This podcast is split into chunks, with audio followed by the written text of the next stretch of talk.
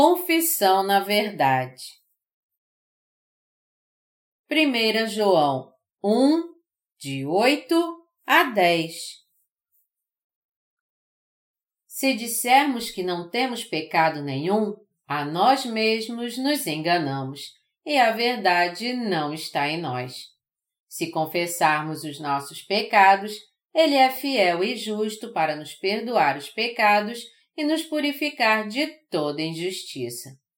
Se dissermos que não temos cometido pecado, fazemo-lo mentiroso e a sua palavra não está em nós. O verdadeiro Evangelho está ligado à Santa Ceia.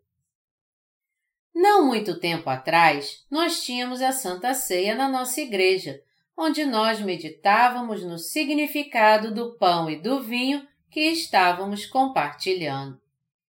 Juntamente com o batismo dos crentes, os sacramentos da Santa Ceia são os dois sacramentos que o Senhor ordenou que guardássemos. Uma coisa que nós temos que entender na Santa Ceia é que Ele apagou todos os nossos pecados através do batismo que Ele recebeu no seu corpo e do sangue que Ele derramou. Quando o Senhor disse para lembrarmos do pão e do vinho na Santa Ceia, ele quis dizer que nós deveríamos crer e lembrar em nossos corações do seu batismo e do seu sangue derramado. Quando o Senhor partiu o pão na última ceia, dando o pão e o vinho aos seus discípulos, ele disse a eles: Tomai, comei, isto é meu corpo isto é o meu sangue, o sangue da nova aliança, derramado em favor de muitos para remissão de pecados. Mateus 26, de 26 a 28. O Senhor nos salvou dos nossos pecados exatamente como Deus havia nos prometido. Através do sistema sacrificial do Pentateuco, Deus prometeu aos israelitas que eles seriam purificados dos seus pecados quando eles oferecessem animais para o sacrifício, colocando suas mãos sobre a cabeça deles, derramando o sangue dos animais e queimando a carne do sacrifício. E a Bíblia diz que esse sistema sacrificial era a sombra dos bens vindouros. Hebreus 10, 1. Então, de acordo com essa revelação, nosso Senhor Jesus veio a essa terra, recebeu o batismo no seu corpo e derramou seu sangue na cruz. Com o batismo que ele recebeu no seu corpo e a crucificação que remiu todo o salário do nosso pecado, nosso Senhor cumpriu todas as suas promessas. Foi porque nosso Senhor aceitou todos os nossos pecados que ele foi crucificado. Ele se certificou de ter levado sobre si os nossos pecados antes de ser crucificado. Então, depois de ser batizado, Jesus derramou seu sangue e morreu na cruz. Ressuscitou dentre os mortos e dessa maneira nos salvou. Esse é o cumprimento da promessa da salvação que Deus fez a toda a humanidade. Vamos considerar mais uma vez aqui o que o Senhor disse aos seus discípulos quando partiu o pão e o repartiu com eles na última ceia. Tomai, comei, isto é o meu corpo. Pela nossa fé no Evangelho da Água e do Espírito, nós devemos realmente tomar e comer esse pão, que é o corpo de Jesus Cristo. Jesus, de uma só vez, aceitou todos os nossos pecados, os pecados de todo o mundo nessa terra, sobre seu corpo ao ser batizado por João Batista. Por isso, sempre que comemos o pão, devemos comê-lo crendo que ele levou todos os nossos pecados quando foi batizado no Rio Jordão. E o vinho que Jesus dividiu com seus discípulos é como se fosse seu sangue derramado na cruz. Em outras palavras, o pão e o vinho da Santa Ceia é o que nos faz lembrar do Evangelho da Água e do Espírito. A última ceia, onde Jesus estabeleceu a Santa Ceia, começou com a Páscoa. Nosso Senhor Jesus completou a salvação da promessa de Deus que havia no ritual da Páscoa. Por esse motivo, a Bíblia declara: Pois também Cristo, nosso Cordeiro Pascal, foi imolado. 1 Coríntios 5, 7.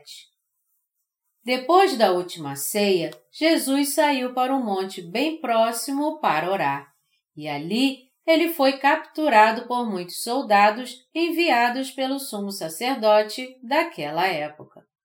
E no outro dia ele foi crucificado. A última palavra que ele bradou na cruz foi: Está consumado. João 19, 30. Que diremos, pois? A injustiça da parte de Deus? De modo nenhum. Romanos 9, 14. Jesus cumpriu toda a justiça com o seu batismo e com seu sangue derramado. Mateus 3, 15. Por mim e por todos vocês, nosso Senhor suportou a condenação dos nossos pecados ao ser batizado e derramando seu sangue. É por isso que ele foi traspassado pelas nossas transgressões e moído pelas nossas iniquidades.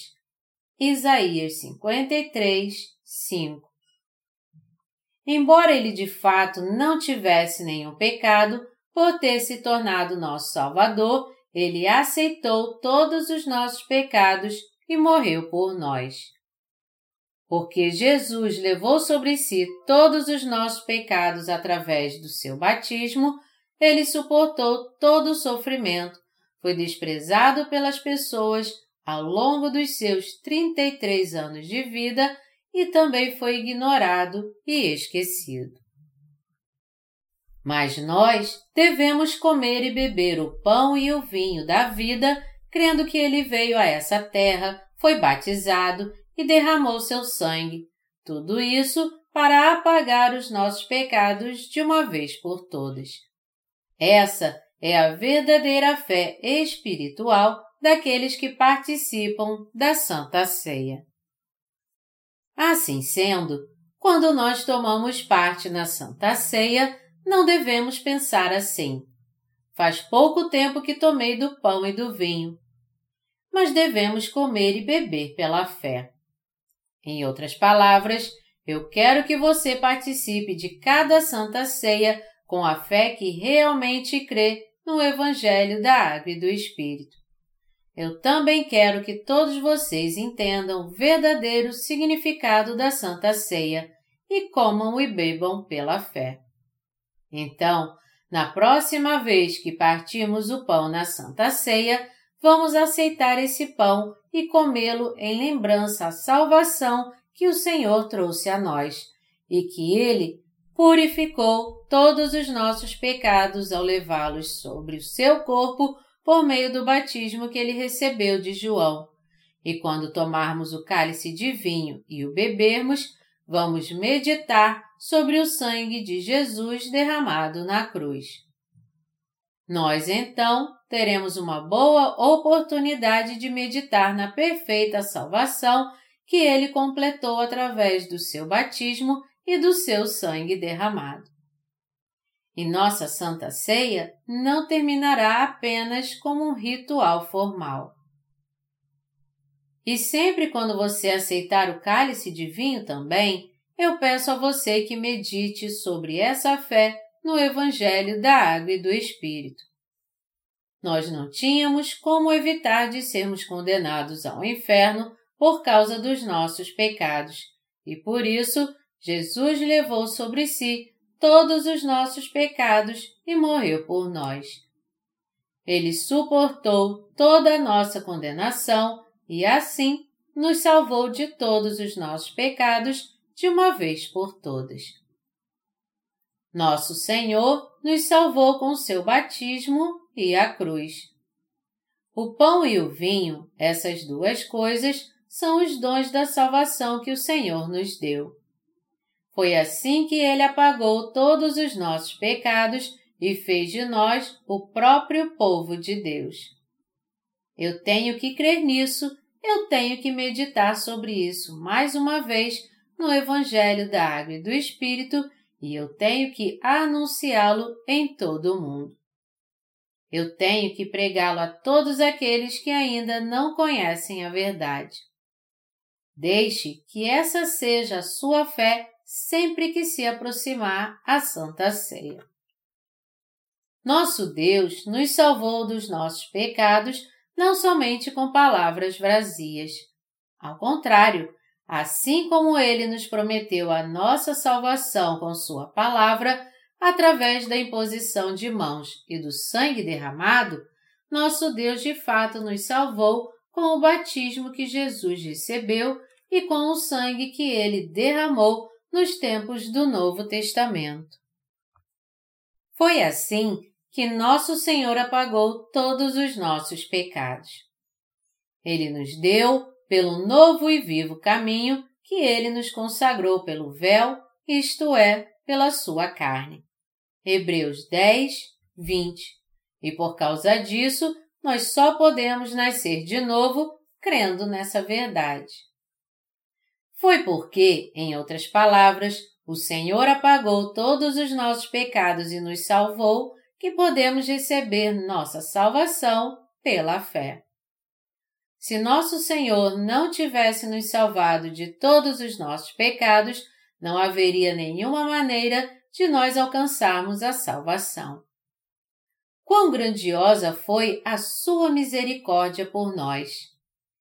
Nós não temos como não louvá-lo, a não ser como o salmista louvou ao Senhor, que é o homem que dele te lembres e o Filho do Homem que o visites. Salmo 8, 4.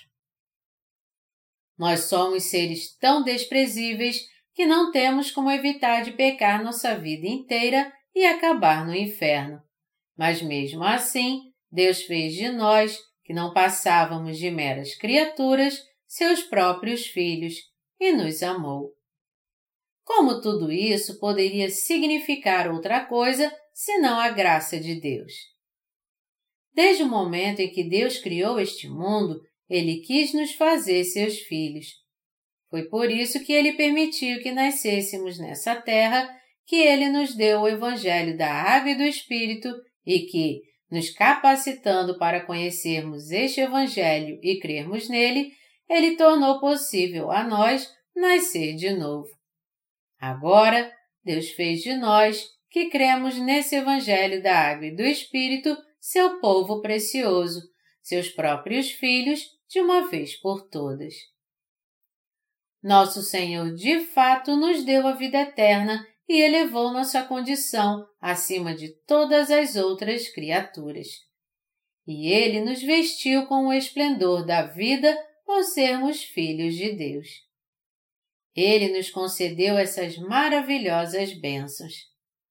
E nós damos graças a esse Deus. Como poderíamos sequer imaginar a total extensão da sua inefável graça que nos permite dar graças e glórias a Deus o suficiente? Como poderíamos nós nos exaltar perante Deus? Como poderíamos fingir diante dele? Como poderíamos nós dizer a ele com soberba: eu sou um homem sábio e inteligente. Como poderíamos dizer alguma coisa da palavra nos dada por Deus e sobre o governo da Igreja? Como é que nós podemos, mesmo que seja um pouquinho, considerar o verdadeiro Evangelho como algo que é menor do que os nossos próprios pensamentos?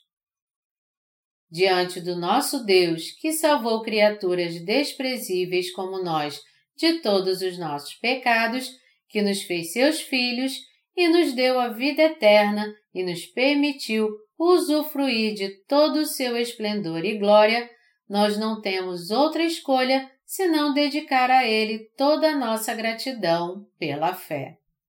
Por isso, devemos obedecer a Deus pela fé, seguir o Senhor pela fé, e enquanto nós o seguimos, devemos aceitar a preciosa providência de Deus pela fé.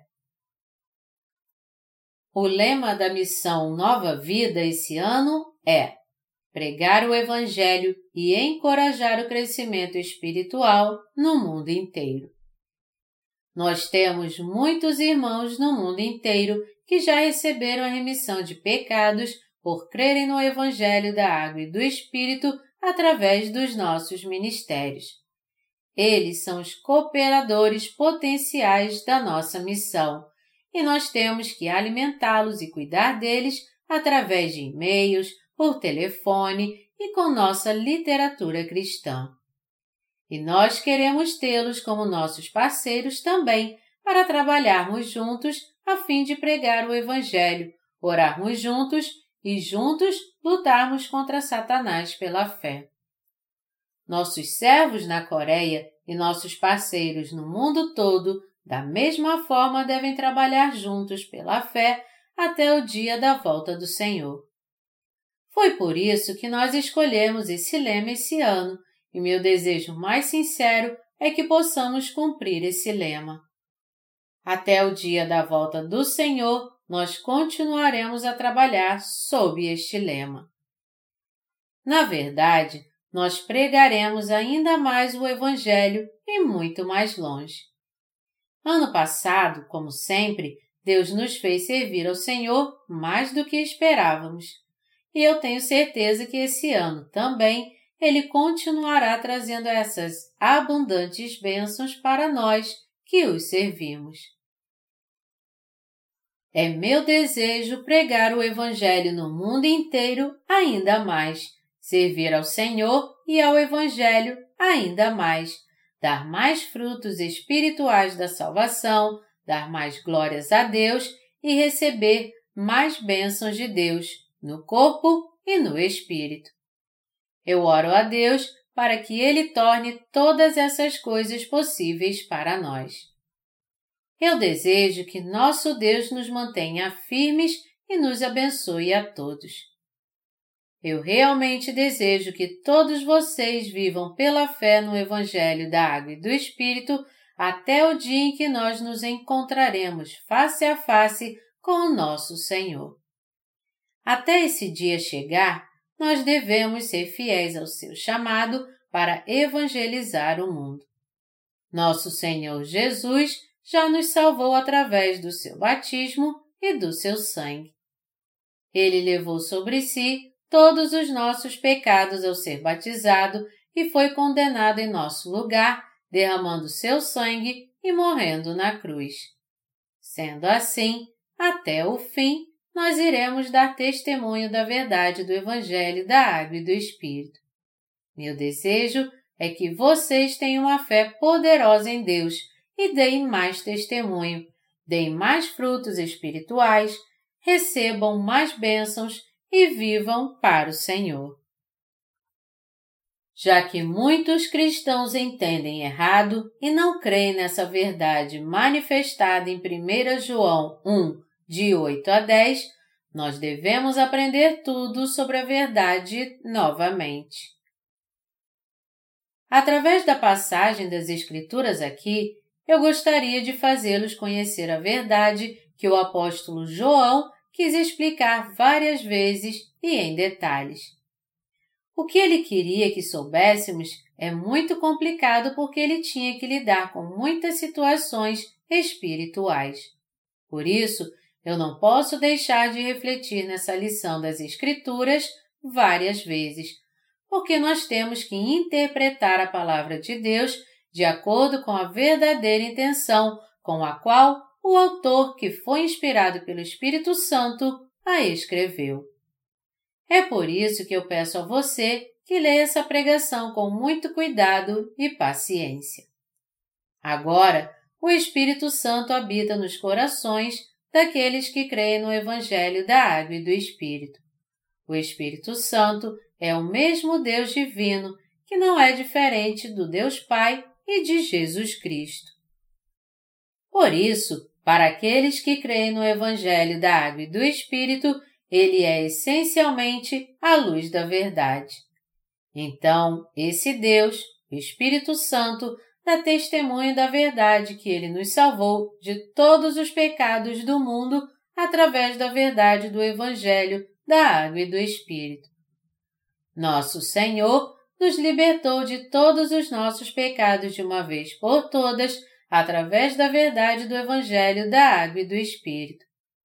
O apóstolo João nos diz, então, que nós só podemos ter uma verdadeira comunhão pela fé na luz da verdade de Deus.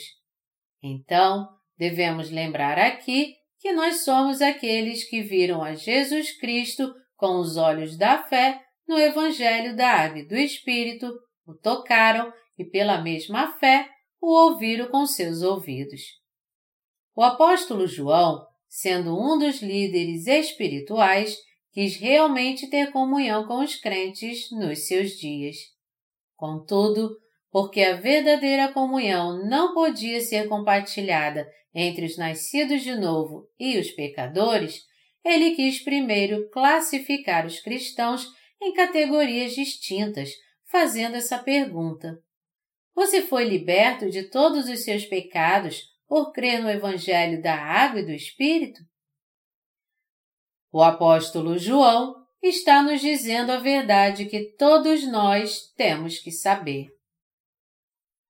Primeiro, temos que entender que é pela fé no Evangelho da Água e do Espírito, que é o amor de Deus, que nós fomos purificados de todos os nossos pecados de uma vez por todas. Nosso Senhor é o Salvador que nos purificou e nos salvou perfeitamente de todos os nossos pecados com esse verdadeiro Evangelho, no amor de Deus Pai. Agora, usando a palavra ser, o apóstolo João declara: Se dissermos que não temos pecado nenhum, a nós mesmos nos enganamos e a verdade não está em nós. 1 João 1, 8 Essa passagem quer dizer que se dissermos que não temos nenhum pecado ou que nunca pecamos, então nós somos aqueles que enganam a si mesmos e também enganam a Deus. Se você não conhece nem crê no Evangelho da Água e do Espírito e ainda assim você diz que não tem pecado ou que você nunca pecou contra Deus, você está então nitidamente mentindo para Deus. Tais pessoas, em outras palavras, sem querer, estão mentindo para Deus, porque elas ainda não creem no Evangelho da Água e do Espírito perante Ele. Entretanto, a maioria dos cristãos hoje em dia não crê no Evangelho da Água e do Espírito e, por isso, não conhece a verdade que todos os seus pecados foram apagados pelos atos de justiça de Jesus Cristo. Ao invés disso, eles acreditam que seus pecados podem ser purificados somente por confessá-los. Isso é muito triste e preocupante. O apóstolo João nos diz que aqueles que têm essa fé sem fundamento são mentirosos diante de Deus. Esse é o ponto-chave da passagem de 1 João 1, de 8 a 10. O fato de Jesus ter apagado todos os pecados de toda a humanidade de uma vez por todas através do amor da sua salvação, o fato dele ter sido batizado e derramado seu sangue na cruz é a verdade eterna para nós. Portanto, todos nós temos que entender que ao conhecermos e crermos no Evangelho da Água e do Espírito, o Evangelho da remissão de pecados manifestado através do amor de Deus, nós podemos realmente ser salvos de todos os nossos pecados de uma vez. Muitas pessoas ainda não conhecem a verdade do Evangelho da Água e do Espírito e, como resultado, elas estão vivendo suas vidas em vão, com todos os seus pecados ainda intactos em seus corações, apenas para encontrar a morte do seu corpo e do seu espírito no final. Sendo assim, elas primeiro precisam confessar que realmente têm pecado e que elas de fato precisam do misericordioso amor de Deus, isto é, do Evangelho da Água e do Espírito. Da mesma forma, todos nós precisamos primeiro conhecer essa verdade da água e do Espírito. Se algum de vocês não conhece o Evangelho da água e do Espírito e mesmo assim diz a Deus que não tem pecado, ele então é um completo mentiroso. Essas pessoas devem aceitar o Evangelho da Água e do Espírito em seus corações o mais rápido possível. Todos aqueles que têm pecado diante de Deus devem confessar que estão condenados a pecar até o dia da sua morte, e eles devem aceitar em seus corações a salvação do Evangelho da Água e do Espírito, o amor misericordioso de Deus e crer nele. Eles precisam entender que realmente não podem ser salvos de todos os seus pecados se não crerem no amor da salvação revelado no Evangelho da Água e do Espírito dado por Deus. Portanto, todos aqueles que têm pecado diante de Deus devem admitir que são pecadores e devem crer no Evangelho da Água e do Espírito, o Evangelho que pode livrá-los de todos os seus pecados. Todos nós conhecemos e cremos no amor da verdade, que Jesus Cristo, Filho de Deus, veio a essa terra na figura de um homem e salvou cada um de nós de todos os nossos pecados através do Evangelho de amor, da água e do Espírito. Todos aqueles que conhecem a razão pela qual Jesus foi batizado por João e crucificado e crê nisso, pode ser salvo de todos os seus pecados de uma vez por todas pela fé. Todos nós precisamos entender que, por crermos na verdade do Evangelho da Água e do Espírito, podemos receber, através da nossa fé, o perfeito amor da salvação de Deus. Sendo assim, aqueles que creem nesse amor de Deus que nos foi concedido através do Evangelho da Água e do Espírito podem ser salvos de todos os seus pecados pela fé. Todavia, para crer no amor da salvação de Deus, eles precisam admitir com toda sinceridade diante de Deus que têm pecado e que eles estão para sempre condenados a ir para o inferno por causa dos seus pecados. Eu tenho pecado diante de Deus. Eu sou alguém que nasci como descendente de Adão e herdei o pecado.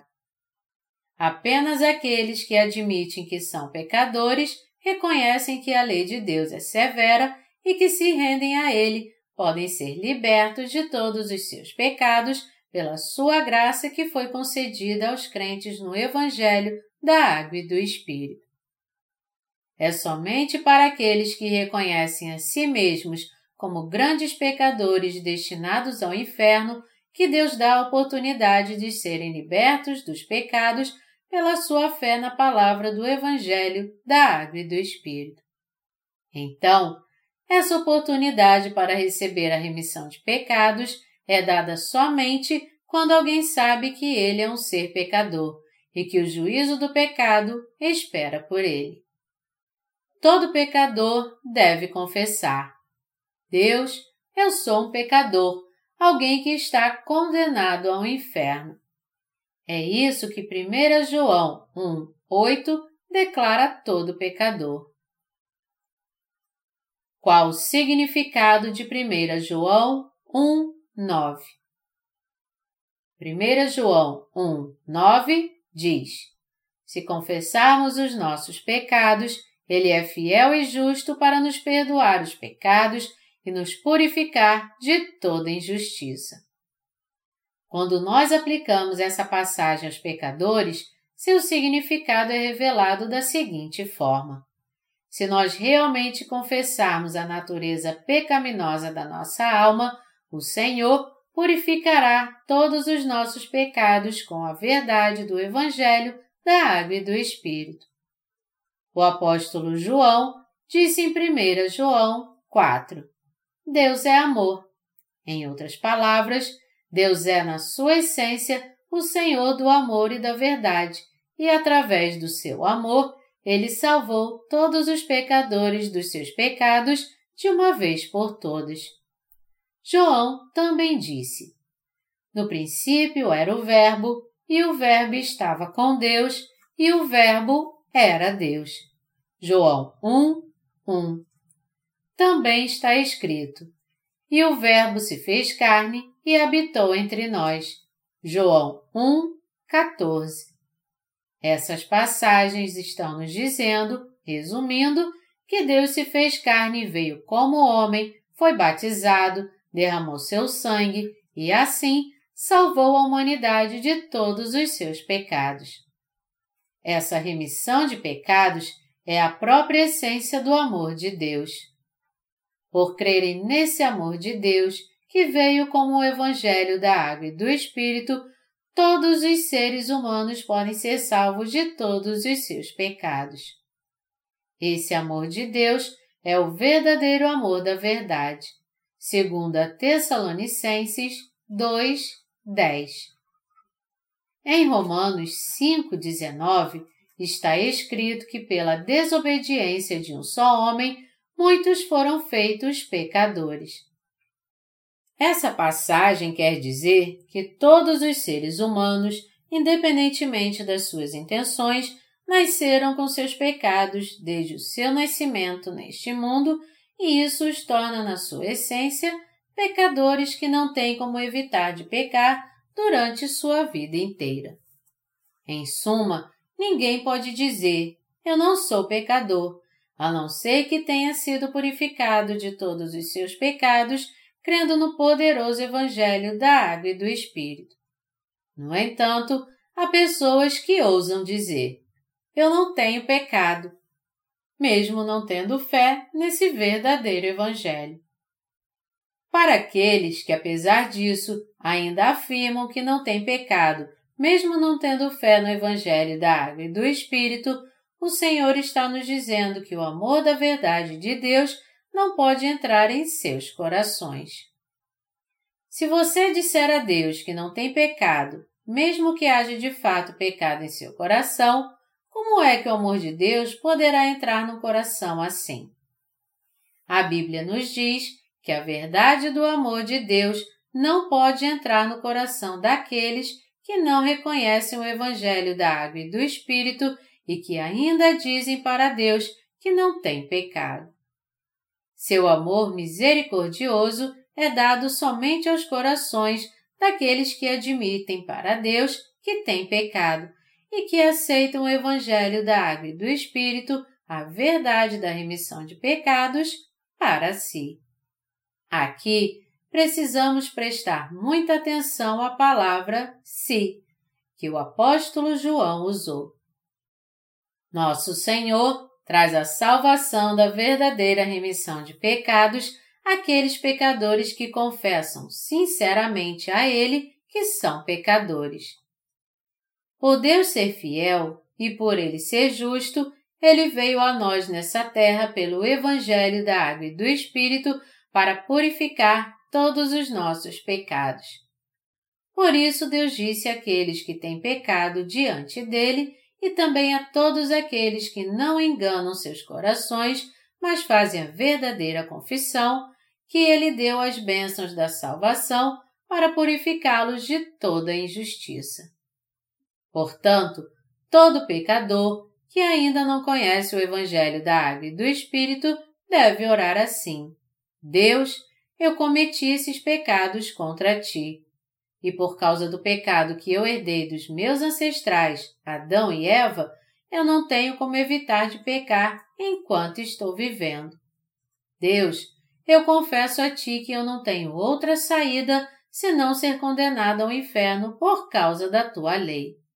Por favor, salve de todos os seus pecados esse pecador condenado ao inferno. Àqueles que se confessam assim diante de Deus e clamam por sua salvação misericordiosa, ele concede a verdade da salvação que ele preparou para eles. Para salvar todos os pecadores de todos os seus pecados, Deus se tornou homem por algum tempo. Esse homem é Jesus Cristo. Ele cumpriu a justiça de Deus ao ser batizado por João e ao suportar toda a condenação do pecado levando os pecados do mundo até a cruz e derramando nela seu precioso sangue. Jesus de fato salvou toda a humanidade de todos os seus pecados. O Senhor concedeu sua perfeita salvação a todo aquele que crê nessa verdade. Porque o dom da salvação que Deus concedeu à humanidade é a verdade que veio como a palavra do Evangelho da Água e do Espírito. Ao crer nessa verdade, todo pecador pode receber de Deus a remissão de pecados e dar glórias a Ele.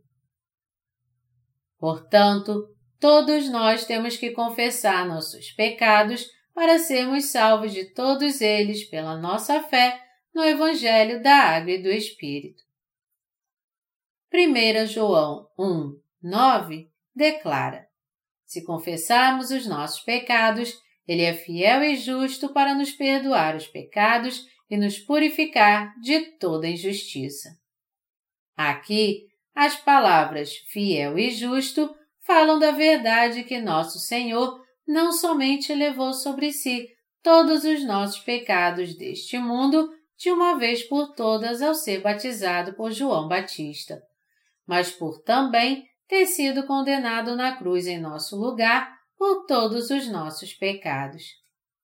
Ele cumpriu fielmente sua promessa a todos aqueles que creem nele. Resumindo, nosso Senhor cumpriu toda a justiça de Deus de uma só vez através do Evangelho da Água e do Espírito. O fato de Deus ser fiel significa que Ele é verdadeiro, que Ele é real e não falso.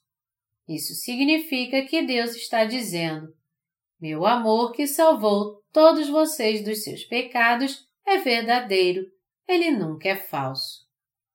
Eu libertei todos vocês completamente como eu havia prometido no Antigo Testamento. Eu enviei meu Filho Jesus Cristo como seu Salvador e fiz com que ele recebesse o batismo de João para levar sobre si todos os seus pecados e ele foi condenado por todos os seus pecados, derramando seu sangue para completar minha promessa de salvação sem falhar. Quando os pecadores confessam a Deus que eles são pecadores, aceitam seu amor e reconhecem o verdadeiro Evangelho da Água e do Espírito, eles podem então ser salvos de todos os seus pecados. A Bíblia diz: porque o salário do pecado é a morte, mas o dom gratuito de Deus é a vida eterna em Cristo Jesus, nosso Senhor. Romanos 6, 23. Todo aquele que recebe o dom de Deus, crendo em seu coração, passa a ter a vida eterna, mas todo aquele que rejeita esse dom, o Evangelho da Água e do Espírito, será lançado no inferno para condenação eterna.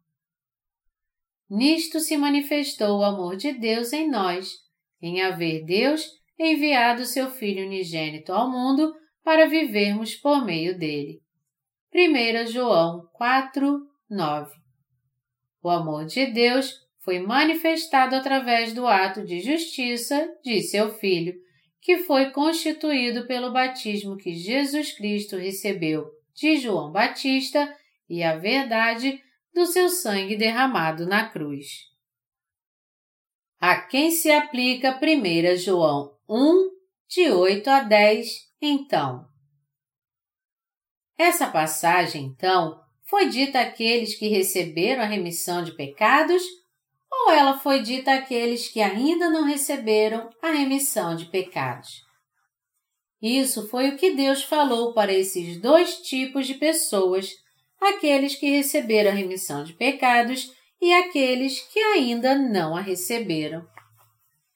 1 João 1, 9 diz: Se confessarmos os nossos pecados, Ele é fiel e justo para nos perdoar os pecados e nos purificar de toda injustiça. Vamos então aplicar essa passagem primeiro àqueles que receberam a remissão dos seus pecados por crerem no Evangelho da Água e do Espírito.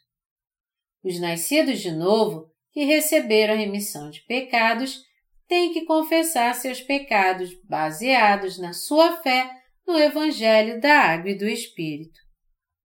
Eles devem, em outras palavras, confessar seus pecados crendo que Jesus já purificou todos esses pecados com seu batismo e com seu sangue derramado na cruz. Infelizmente, muitos cristãos hoje creem na doutrina errada das orações de arrependimento. Eles acreditam que se confessarem seus pecados todos os dias e pedirem a Deus para purificar esses pecados com o sangue de Jesus, Deus purificará esses pecados sempre que eles orarem. Se as pessoas, não conhecendo o Evangelho da Água e do Espírito, mesmo crendo em Jesus como seu Salvador, confessarem seus pecados e pedirem a Ele que os purifique todos os dias, por que Jesus teria que fazer isso de novo e como ele faria isso então? Jesus teria então que vir a este mundo outras vezes, levar os pecados do mundo novamente, sendo batizado por João, ser crucificado até a morte de novo e ressuscitar dentre os mortos mais uma vez. Eles são chamados cristãos pecadores que estão crucificando Jesus todos os dias. Você precisa entender aqui que se você tentar ser purificado dos seus pecados apenas crendo no sangue de Jesus, mesmo que você de fato não tenha conhecido ou crido no Evangelho da Água e do Espírito, você acabará apenas caindo na armadilha de uma religião mundana, de onde vai ser muito difícil você sair. Para purificar todos os pecados que você comete, Jesus tem realmente que ser batizado por João Batista de novo e derramar seu sangue mais uma vez? Porque você não entendeu Jesus e não creu nele, é que até o dia de hoje você tem mantido todos os seus pecados intactos em seu coração. Porém, se você crê no Evangelho da Água e do Espírito, você pode ter os pecados do seu coração completamente apagados de uma vez por todas. Por quê? Porque Jesus levou sobre si para sempre os pecados do mundo ao ser batizado por João, assim como a Bíblia nos diz. Ora, não há remissão destes se não há oferta pelo pecado. Hebreus 10, 18. Portanto, aqueles dentre nós que estão tentando ter os seus pecados purificados através de orações de arrependimento todos os dias, enquanto carregam seus pecados em seus corações, estão de fato cometendo um pecado muito grave contra Deus todos os dias. E eles são aqueles que ainda não creem no Evangelho da Água e do Espírito. Todavia, aqueles que não conhecem o Evangelho da Água e do Espírito estão distorcendo essa passagem aqui. Essa é a realidade do cristianismo hoje. Eles acham que sua fé reside em algo similar ao Evangelho da Água e do Espírito, mas que é totalmente diferente em sua essência. Os religiosos que são encontrados nas comunidades cristãs só conhecem e creem em meia verdade, porque eles não têm o entendimento correto do Evangelho, da água e do Espírito. E porque eles não conhecem claramente o Evangelho da água e do Espírito, e porque eles confiam mais nas doutrinas cristãs do que na palavra do Evangelho de Deus da água e do Espírito, eles estão vivendo sem enxergar sua própria nudez espiritual. É por isso que eles estão vivendo na presença de Deus com uma fé falsa. É por isso que há tantos cristãos neste mundo que não conhecem o Evangelho da Água e do Espírito. E é por isso que eu estou deixando bem claro aqui que é porque as pessoas não conhecem de fato a verdade do Evangelho da Água e do Espírito que elas têm pecado em seus corações mesmo crendo em Jesus Cristo. O fato de eu estar apontando que alguns de vocês têm apenas uma fé pela metade pode ser provado com o Evangelho da Água e do Espírito. Eu tenho plena convicção de dizer a todos vocês que se alguém, em seus próprios pensamentos, não crê na verdade que está no Evangelho da Água e do Espírito, o Evangelho da Verdade de Deus, ele se tornará um mentiroso diante de Deus e terá que enfrentar sua terrível condenação pelo pecado. É por isso que eu estou tentando reinterpretar e explicar 1 João 1 para vocês. A fé que considera somente o sangue de Jesus na cruz para a salvação é o evangelho da inverdade que está muito longe da verdade do santo evangelho da água e do espírito. Essa fé que crê apenas nas doutrinas cristãs nitidamente dá ênfase ao sangue de Jesus na cruz apenas, não ao evangelho da água e do espírito. E como tal, dentro da perspectiva da verdade, é falha. Através da minha série de mensagens, eu já disse claramente a muitos cristãos em todo o mundo que o Senhor purificou todos os seus pecados com o Evangelho da Água e do Espírito. No entanto, muitas pessoas neste mundo ainda não conhecem a verdade do Evangelho da Água e do Espírito. Eles pensam que, ao invés disso, podem de alguma forma ter seus pecados purificados todos os dias e estar mais perto de Deus apenas com suas orações de arrependimento. Essa fé é extremamente falsa. Sendo assim, entre os cristãos hoje em dia, há muitos que não creem no Evangelho da Água e do Espírito e, como resultado, estão ficando fora da verdade da salvação. 1 João 1, 9 indica nitidamente que Deus já limpou até mesmo os pecados pessoais que cometemos todos os dias e que podemos manter nossos corações sem pecado, confessando nossos pecados diariamente, baseados na nossa fé no Evangelho da Água e do Espírito. Mesmo assim, muitas pessoas até hoje não conhecem o Evangelho da Água e do Espírito e não creem nele, e como resultado, elas estão caminhando para sua própria destruição por causa dos seus pecados, e eu só posso sentir pena delas. Tais pessoas pensam erradamente que enquanto elas estão vivendo neste mundo e até elas morrerem, elas podem ter seus pecados purificados com suas orações de arrependimento assim. Deus, por favor, me perdoe. Mais uma vez, eu fiz algo errado hoje. Eu pequei desde de manhã até o exato momento deste culto de adoração. Por favor, me perdoe. Quando elas fazem essas orações de arrependimento, elas acreditam que todos os seus pecados são purificados quando elas oram. Mas, na verdade, seus pecados ainda continuam intactos em seus corações. E como eu disse antes, tais pessoas são infiéis a Deus e estão cometendo um grave pecado contra ele. Elas são aquelas que obstinadamente rejeitam o amor incondicional de Deus que ele nos concedeu através do sacrifício perfeito do seu Filho. Dizer que nós não temos pecado contra Deus é o mesmo que mostrar como somos ignorantes em relação a nós mesmos. 1 João 1, 10 diz: Se dissermos que não temos cometido pecado, fazemo-lo mentiroso e a sua palavra não está em nós. Entre os evangélicos hoje em dia, há aqueles que afirmam que não cometem pecado, mas isso é pura bobagem.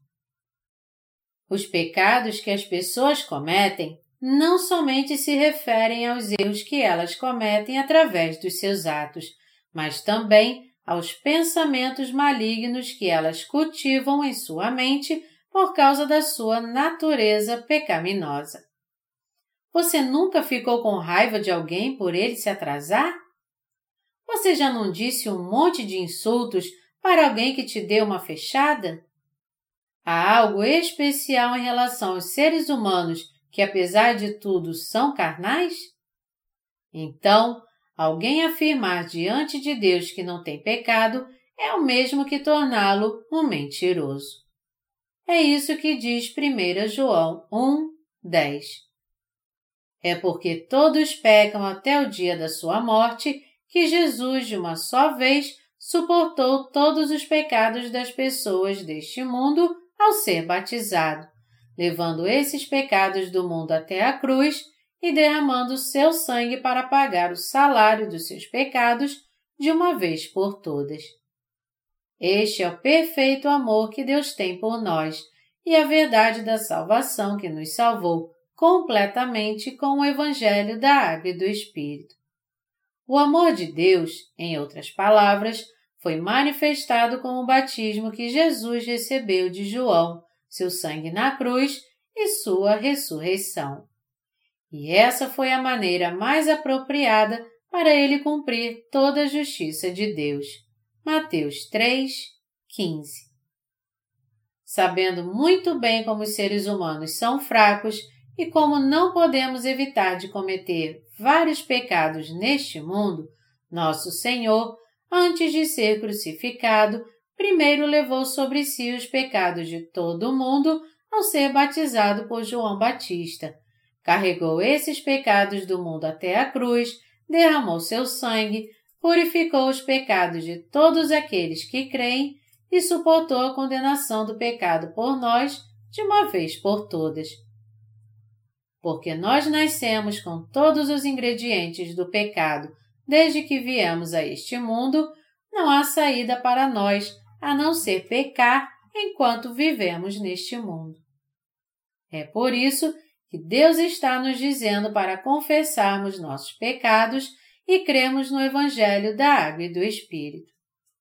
Nosso Senhor nos encherá novamente, então, com a verdade do Evangelho da Água e do Espírito, a verdade que lava todos os nossos pecados, a verdade que nos purifica de todos os nossos pecados e injustiças.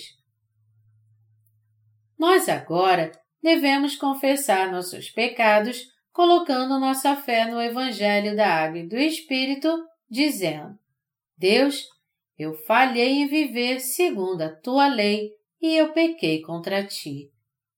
Quando confessarmos nossos pecados assim, o amor de Deus nos fará entender que Jesus levou sobre si todos os pecados do mundo através do batismo que ele recebeu de João no Rio Jordão carregou esses pecados até a cruz, derramou seu sangue por nós e que ele já fez expiação por todos os nossos pecados, incluindo esses pecados, nos dizendo dessa maneira que nós agora somos justos. Resumindo, os justos também devem confessar seus pecados perante Deus mas eles precisam fazer isso dentro da sua fé no Evangelho da Água e do Espírito, que lhes dá uma confiança muito grande, até mesmo na remissão dos seus pecados pessoais. Foi para nos dar as bênçãos da salvação, da remissão até mesmo dos nossos pecados diários, que nosso Senhor foi batizado por João, morreu na cruz e ressuscitou dos mortos. Ao aceitar assim todos os pecados deste mundo de uma vez por todas através do seu batismo, assim como ao carregar esses pecados e derramar seu sangue, nosso Senhor realizou a remissão de pecados que se tornou toda a justiça de Deus para aqueles que creem nisso. O Evangelho da Água e do Espírito no qual nós cremos é a verdade de Deus e o amor da salvação. Você crê na verdade que é manifestada nesta oração de confissão? 1 João 1 fala da verdade do Evangelho da Água e do Espírito, a concretização do amor de Deus para dois tipos de pessoas ao mesmo tempo. Entretanto, enquanto nós estamos falando agora, cristãos no mundo inteiro, por falharem em alcançar a correta interpretação desses três versículos de 1 João 1, de 8 a 10, entraram em confusão e encontraram sua própria destruição, o castigo eterno do inferno. 1 João 1, 8 diz: Se dissermos que não temos cometido pecado, fazemo-lo mentiroso, e a sua palavra não está em nós. Vendo essa passagem, algumas pessoas mudam seu significado e achando que é algo muito natural para elas pecar, mesmo que elas creiam em Jesus, elas têm se conformado e continuam sendo pecadores. Mas é errado não entender e crer dessa maneira. É certo que alguém ainda tenha pecado em seu coração, mesmo depois de crer no Evangelho da Água e do Espírito? Não, isso não é certo. Alguém que declara conhecer o Evangelho da Água e do Espírito e ao mesmo tempo diz que seu coração ainda tem pecado, é alguém que realmente não conhece a verdade da salvação. No entanto, aqueles que creem que o Evangelho da Água e do Espírito remiu completamente todos os seus pecados são aqueles cujos pecados foram realmente purificados. Por isso, 1 João 1 se aplica a esses dois tipos de pessoas. O apóstolo João usou a palavra ser aqui porque não havia muitos que foram para a Igreja de Deus e fingiram ser justos, mesmo não conhecendo o Evangelho da Água e do Espírito ainda e não tendo recebido a remissão nos seus pecados. E o desejo dele era que eles realmente recebessem a remissão de pecados, crendo na verdade do Evangelho da Água e do Espírito. Esse também foi o seu desejo mais profundo para todas as pessoas do mundo inteiro. Vamos examinar 1 João 1, de 8 a 10, com mais detalhes. Essa passagem ensina como nós que cremos no Evangelho da Água e do Espírito devemos confessar nossos pecados a Deus quando cometemos transgressões e que, ao fazermos isso, nós podemos ser libertos das trevas que se levantam das nossas transgressões. Considerando essa passagem das Escrituras aqui, em particular as duas partes que dizem: Se dissermos que não temos cometido pecado, fazemos-lo mentiroso e a Sua palavra não está em nós, nós ficamos novamente confusos. A primeira pergunta, então, é se é possível ou não que aqueles que creem no Evangelho da Água e do Espírito tenham novamente pecado em seus corações. Está muito claro que aqueles que conhecem Jesus adequadamente e creem no Evangelho da Água e do Espírito não têm, na realidade, nenhum pecado em seus corações. Isso porque nosso Senhor, através do Evangelho da Água e do Espírito, purificou os pecados de todo o mundo de uma vez por todas, suportando toda a condenação do pecado. A Bíblia nos diz que, através do Evangelho da Água e do Espírito, Deus libertou de todos os seus pecados aqueles que creem na luz da verdade e a seguem. Aqui então, vamos voltar à pergunta que nós levantamos antes. Quando essas pessoas que receberam a remissão dos seus pecados por crer no Evangelho da Água e do Espírito pecam de novo, elas voltam atrás e se tornam pecadores? Isso não pode acontecer. Aqueles que creem no Evangelho da Água e do Espírito são sempre justos, o tempo todo. Quando aplicamos essa passagem às pessoas que ainda vão crer no Evangelho da Água e do Espírito, essa passagem se torna o padrão da sua condição espiritual. Diante dessa passagem, elas não têm como não confessar que não são pecadores, que estão condenados a ir para o inferno. E Deus então mostrará sua misericórdia a elas através do Evangelho da Água e do Espírito. Portanto, nós podemos interpretar 1 João 1, 8 como a passagem na qual Deus chama os pecadores ao arrependimento para receber a remissão de todos os seus pecados por eles crerem no verdadeiro Evangelho. Entretanto, como eu escrevi antes, alguns evangélicos confessam com seus lábios que não têm pecado, mesmo sendo ignorantes em relação ao Evangelho da Água e do Espírito.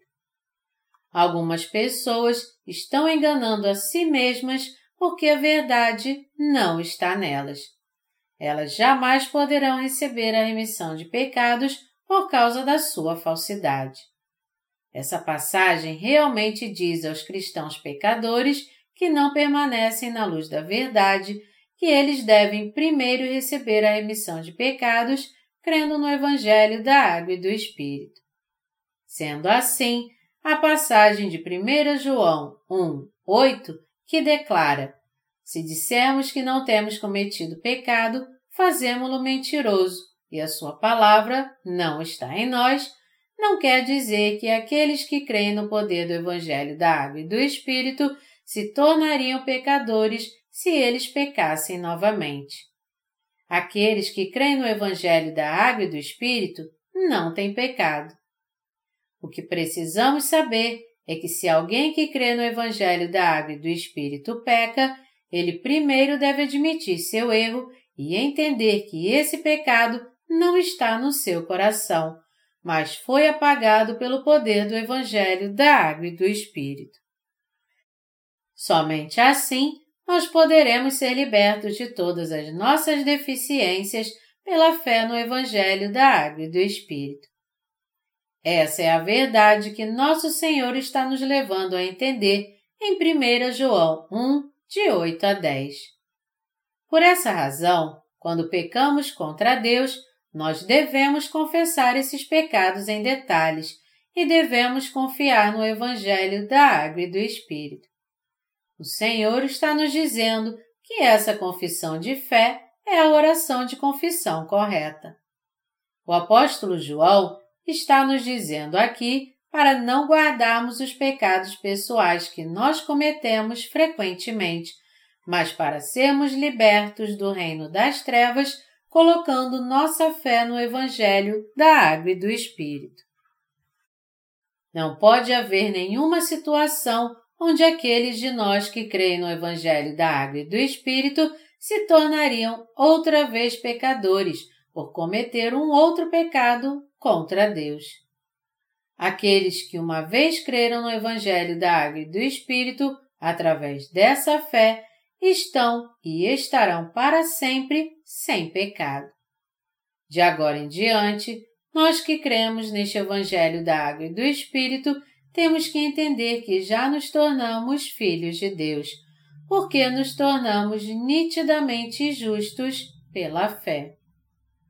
O apóstolo João está dizendo a todos nós para confessarmos nossos pecados, e ele deseja dividir sua fé com todos nós para que possamos permanecer e viver na luz do amor de Deus e ter verdadeira comunhão com Deus. Como então ele cria em Deus? Que tipo de fé ele teve? Sua fé foi totalmente diferente da fé dos cristãos de hoje. Como é que ela é diferente? Os cristãos hoje em dia creem apenas no sangue de Jesus derramado na cruz mas João creu em Jesus que veio pela água, pelo sangue e pelo Espírito. 1 João 5, de 4 a 8. Ele, em outras palavras, cria no Evangelho da Água e do Espírito como nós, os nascidos de novo, fazemos. Como é isso então? Sua fé não foi diferente das dos cristãos de hoje? ela foi nitidamente diferente. Os resultados de crer em Jesus, portanto, também foram diferentes. Pelo fato do apóstolo João ter sido alguém perfeito assim e seu coração permanecer sem pecado em todas as circunstâncias, ele não tinha medo de Deus. 1 João 4, 18. Mas ao contrário, como é que são os cristãos hoje em dia? Quando os cristãos de hoje pecam, eles não têm pecado em seus corações? É claro que eles têm, mas ao invés de não terem medo de Deus, eles de fato têm medo dele. Nós agora recebemos a remissão dos nossos pecados por termos a mesma fé que o apóstolo João teve. Porém, mesmo depois de termos recebido a eterna remissão de pecados, nós ainda continuamos a pecar, porque nossa carne é fraca. É por isso que nós meditamos nesta verdade do Evangelho da Água e do Espírito sempre que pecamos. É por isso que nós, embora sem pecado, somos libertos das trevas ao confessarmos nossos pecados diários. Se nós não continuássemos a pecar, não precisaríamos fazer nenhuma oração de confissão. Por isso, aqueles que não confessam suas deficiências perante Deus são aqueles que amam as trevas em que vivem. Para aqueles que creem no Evangelho da Água e do Espírito, o poder das suas orações de confissão é manifestado como a verdade que os capacita a viver na luz de Deus.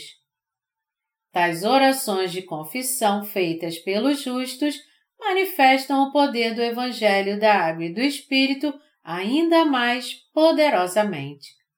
Mas mesmo assim, muitas pessoas continuam ignorantes em relação à verdade do Evangelho da Água e do Espírito e, como resultado, elas continuam nas trevas com todos os seus pecados intactos em seus corações. Essas pessoas devem mesmo passar a conhecer o Evangelho da Água e do Espírito. Fazer orações de confissão sem o Evangelho da Água e do Espírito não tem nenhum resultado. Para aqueles que fazem suas orações de confissão mesmo havendo ainda pecado em seus corações, não pode haver nenhum resultado concreto para suas orações, a não ser que eles creiam primeiro no Evangelho da Água e do Espírito.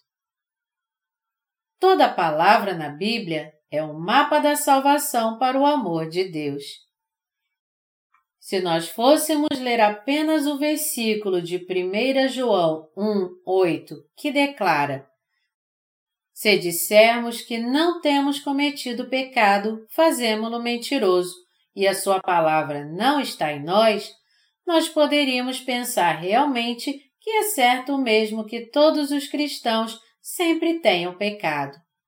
Mas o que o Senhor está nos dizendo é que não é somente pelo sangue de Jesus na cruz que nossos pecados são apagados. Para todos nós, é crendo na palavra do Evangelho da Água e do Espírito, a manifestação do amor de Deus, que todos os nossos pecados são apagados pelo poder desse Evangelho. Mesmo que pequemos, pelo fato do Senhor ter apagado todos os nossos pecados, aqueles de nós que creem nisso permanecem sem pecado. Então, você deve primeiro entender e crer que o Senhor tornou você alguém sem pecado. Nós então temos que considerar nesse momento como nós temos que entender e explicar a passagem das Escrituras aqui. A passagem de 1 João 1, de 8 a 10, pode ser explicada somente com a fé que crê no Evangelho da Água e do Espírito. Nosso Senhor nos deu a palavra do Evangelho da Água e do Espírito para que possamos viver sempre na brilhante luz da Sua verdade pela fé. Foi por isso que Ele nos deu essa palavra da verdade. O que a passagem aqui está nos dizendo é que, embora tenhamos nos tornados filhos da luz por crermos no Evangelho da Água e do Espírito, ainda é possível que habitemos nas trevas e pequemos, e por isso devemos encontrar a verdadeira luz nos confessando de forma correta a Deus pela fé. Aqueles que creem na palavra da verdade reconhecem que não têm como evitar de pecar até o dia da sua morte. Por isso, nós, os justos, não podemos dizer a Deus que não temos pecado em nossas vidas. O que a passagem das Escrituras aqui está nos dizendo é que não devemos apenas confessar nossos pecados a Deus, mas também confessarmos que somos totalmente pecadores e para nos voltarmos para o Deus da verdade, colocando nossa fé no Evangelho da Água e do Espírito. Devemos permanecer na luz, admitindo nossas falhas com sinceridade diante de Deus e trazer de volta a luz, confirmando de novo a luz da verdade do Evangelho, porque pecado é pecado diante de Deus. Nós precisamos interpretar corretamente 1 João 1, 8, onde se diz: Se dissermos que não temos pecado, porque o versículo 8 continua dizendo que se esse não é o caso, então a verdade não está em nós. Aqui, a verdade é o Evangelho da Água e do Espírito, e isso quer dizer que o amor de Deus remiu todos os nossos pecados pelo poder no Evangelho da Água e do Espírito. Se os nascidos de novo não considerarem o pecado como pecado depois deles o cometerem, eles estarão vivendo na hipocrisia, tendo sua própria consciência cauterizada com ferro em brasas. Se os crentes no Evangelho da Água e do Espírito cometem pecado, eles devem se confessar a Deus corretamente para permanecer neste lindo Evangelho dessa maneira: Deus, eu pequei contra ti cometendo tais e tais transgressões.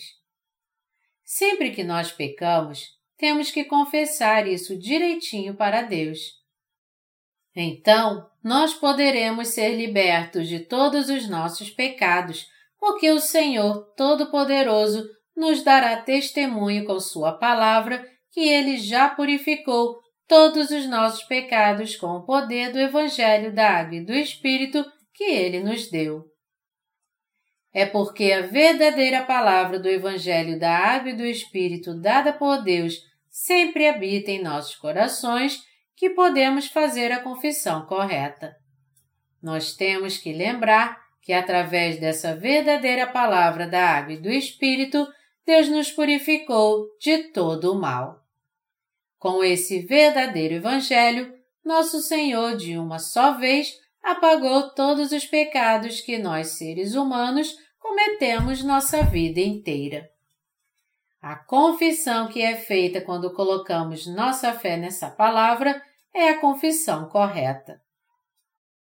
A confissão que o apóstolo João está falando em 1 João, em outras palavras, não se refere somente às orações de arrependimento que aqueles que têm pecado em seus corações fazem. O que nós temos que entender aqui é que há diferenças fundamentais entre a confissão dos pecados diários feitas pelos crentes no Evangelho da Água e do Espírito e as orações de arrependimento feitas por aqueles que não conhecem o poder da confissão da água e do Espírito. Esses dois são diferentes entre si. Qualquer um que tenha pecado em seu coração, independentemente dele crer em Jesus como seu Salvador, ainda está vivendo debaixo da ira de Deus. A Bíblia diz que o salário do pecado é a morte e que nenhum pecado é apagado sem se pagar o preço do pecado com uma vida. Sem derramamento de sangue não há remissão. Hebreus 9, 22. Portanto, mesmo que ele clame pelos seus pecados diários e faça frequentemente suas orações de arrependimento, esses pecados simplesmente não desaparecem. Ele não tem outra escolha senão continuar vivendo em incertezas. Ao contrário, aqueles que permanecem na palavra do Evangelho da Água e do Espírito continuam a viver na luz da verdade confessando todos os seus pecados cometidos todos os dias da sua vida e colocando sua fé no Evangelho da Água e do Espírito. Assim, todo mundo deve ser liberto de todos os seus pecados, crendo nesse poderoso Evangelho. Os cristãos, por essa razão, devem habitar na brilhante luz da verdade do Evangelho da Água e do Espírito pela fé. Todos nós, se cometemos atos malignos contra Deus ou contra nossos semelhantes, devemos confessar como de fato os cometemos e resolvê-los através da nossa fé no verdadeiro Evangelho antes de irmos em frente. Há vários tipos de pecado que os seres humanos cometem contra Deus. Primeiro, o maior de todos os atos malignos que os pecadores cometem contra Deus é o pecado de não crer no Evangelho da Água e do Espírito, mesmo conhecendo. Esse pecado é o próprio pecado de blasfêmia contra o Espírito Santo. Todo aquele que aprende a palavra do Evangelho da Água e do Espírito e a compreende deve crer nela, porque se ele não fizer isso, ele nunca receberá de Deus a remissão dos seus pecados. Jamais. Outro pecado mortal que os pecadores cometem sem intenção é o pecado de compreender mal o Evangelho da Água e do Espírito e de se colocar contra ele. Esses são os dois pecados mortais que aqueles que não nasceram de novo cometem. Eles serão levados ao inferno a não ser que se arrependam do seu mau caminho. Portanto, o que mais urgente se requer deles é que eles deixem o seu mau caminho e creiam no verdadeiro Evangelho da Água e do Espírito. E nós podemos dizer que também é um grande pecado alguém crer no Evangelho da Água e do Espírito, mas não fazer nada para anunciá-lo. E se nós, na Igreja de Deus, impedimos o Evangelho da Água e do Espírito de ser pregado, estaremos então cometendo um grande pecado contra Deus. Estes são os pecados mais graves que os nascidos de novo podem cometer contra Deus. Nós temos que confessar esse pecado como sendo um erro também. Essa é a atitude certa que todos os santos devem tomar quando confessarem seus pecados. Nós, os santos e servos de Deus, temos que saber como fazer essa confissão correta. Nós temos que entender o que a passagem de 1 João 1, de 8 a 10, está tentando nos dizer e temos que crer na sua mensagem. Se nós não admitirmos nossos pecados e não sabemos como fazer a confissão correta, a verdade do Evangelho da salvação de Deus não será encontrada em nossos corações. O que eu quero reafirmar aqui é que Deus é luz. Ao entendermos que Deus é de fato a própria luz e ao crermos também que Deus é amor, precisamos fazer a confissão certa que reconhece que todos os atos das trevas que nós cometemos são pecado.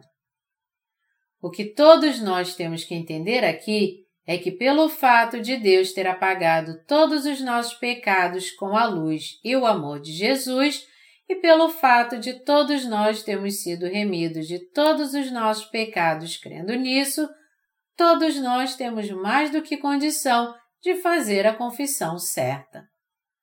Precisamos admitir que na nossa carne somos aqueles que nunca podem evitar de andar nas trevas enquanto vivemos nessa terra, e precisamos saber como fazer a confissão correta crendo no Evangelho da Água e do Espírito.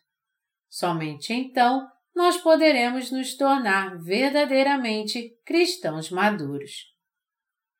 Sabendo muito bem que não podemos evitar de viver nas trevas da carne todo o tempo enquanto vivemos neste mundo, nosso Senhor nos deu a palavra do Evangelho da Água e do Espírito. Deus capacitou a todos nós a olhar para Deus com os nossos olhos da fé no Evangelho da Água e do Espírito e a viver na luz da verdade. Nosso Senhor apagou todos os nossos pecados com seu poderoso Evangelho.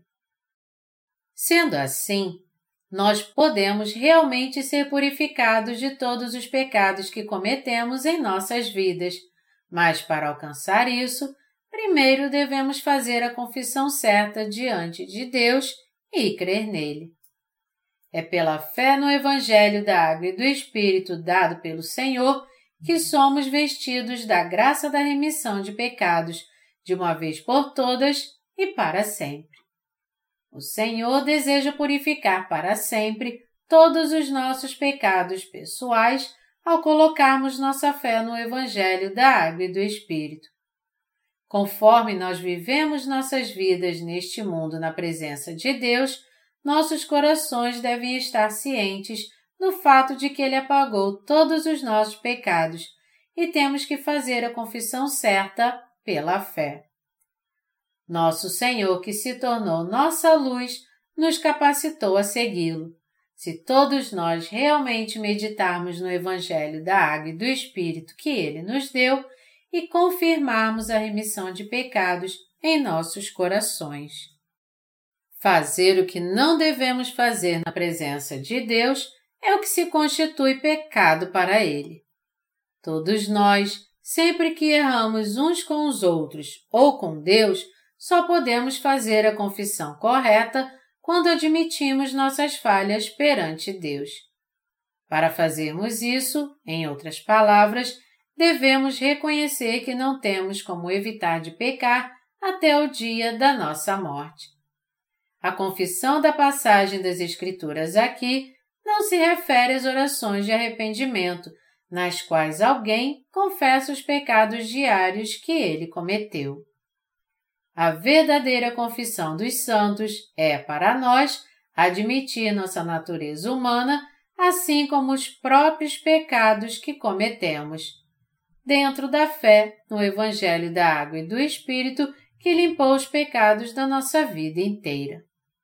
Por isso, confessar nossos pecados sem ter nenhuma fé na salvação da água e do Espírito não é a confissão que Deus requer de nós, nem a confissão correta.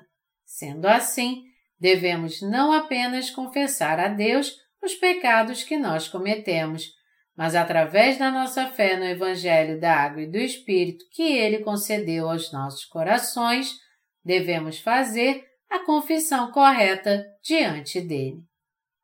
Nós temos que entender, em outras palavras, que é através do Evangelho da Água e do Espírito que fomos salvos por Deus.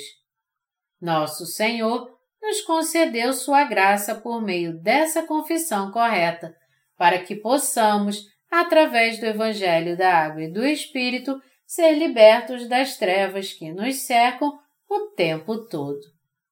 Resumindo, a verdadeira confissão é composta pela confissão dos nossos pecados a Deus e a nossa fé correta no Evangelho da Água e do Espírito. Uma vez que a salvação que o Senhor nos trouxe apagou os nossos pecados de uma vez por todas com o Evangelho da Água e do Espírito, e tudo isso foi alcançado considerando o fato de que nós continuaremos cometendo nossos erros até o fim deste mundo, ele está nos dizendo para nos confessarmos e buscarmos essa verdade. Foi exatamente isso que aconteceu quando o povo de Israel olhou para a serpente de bronze, números 21, de 8 a 9 e João 13, 14. Essa serpente de bronze, que diz respeito a Jesus Cristo, suportou toda a maldição pelos seus pecados. Assim como a palavra de Deus prometeu que quem olhasse para a serpente viveria, Deus está nos dizendo também para olharmos para o Senhor e para confessarmos os nossos pecados, colocando nossa fé no Evangelho da Água e do Espírito. Já que nosso Senhor apagou todos os nossos pecados com o Evangelho da Água e do Espírito, sob esta condição, sempre que pecarmos em nossas vidas, se nós somente confessarmos esses pecados, nós passaremos a experimentar a graça da remissão de pecados e a ver nossos pecados purificados. Agora, temos sempre que olhar para o Evangelho da Água e do Espírito e temos que permanecer vivendo nessa luz. Quando fazemos isso, nós podemos ser libertos de todos os nossos pecados e, como resultado disso, podemos viver nossas vidas mantendo o tempo todo a comunhão da fé com Deus na verdade. Os justos devem viver fazendo suas verdadeiras confissões de fé a Deus e devem crer nela. Aqueles que sabem fazer a confissão certa diante de Deus podem andar com o Senhor até o fim deste mundo. Para fazermos isso, temos que confessar a Deus todas as falhas que cometemos. Se de alguma forma errarmos na igreja, nós temos que admitir isso também. Além disso, qualquer erro que nós possamos ter cometido uns para com os outros devem ser confessados publicamente, porque só assim nós poderemos ter comunhão uns com os outros. Todas essas confissões são baseadas na nossa fé no Evangelho da Água e do Espírito. No cristianismo hoje em dia ainda, a maioria das pessoas, ao contrário, ainda faz suas orações de arrependimento dizendo que pecaram contra Deus. Entretanto, essas orações de arrependimento que são feitas sem nenhuma fé no Evangelho da Água e do Espírito não podem ser a confissão correta.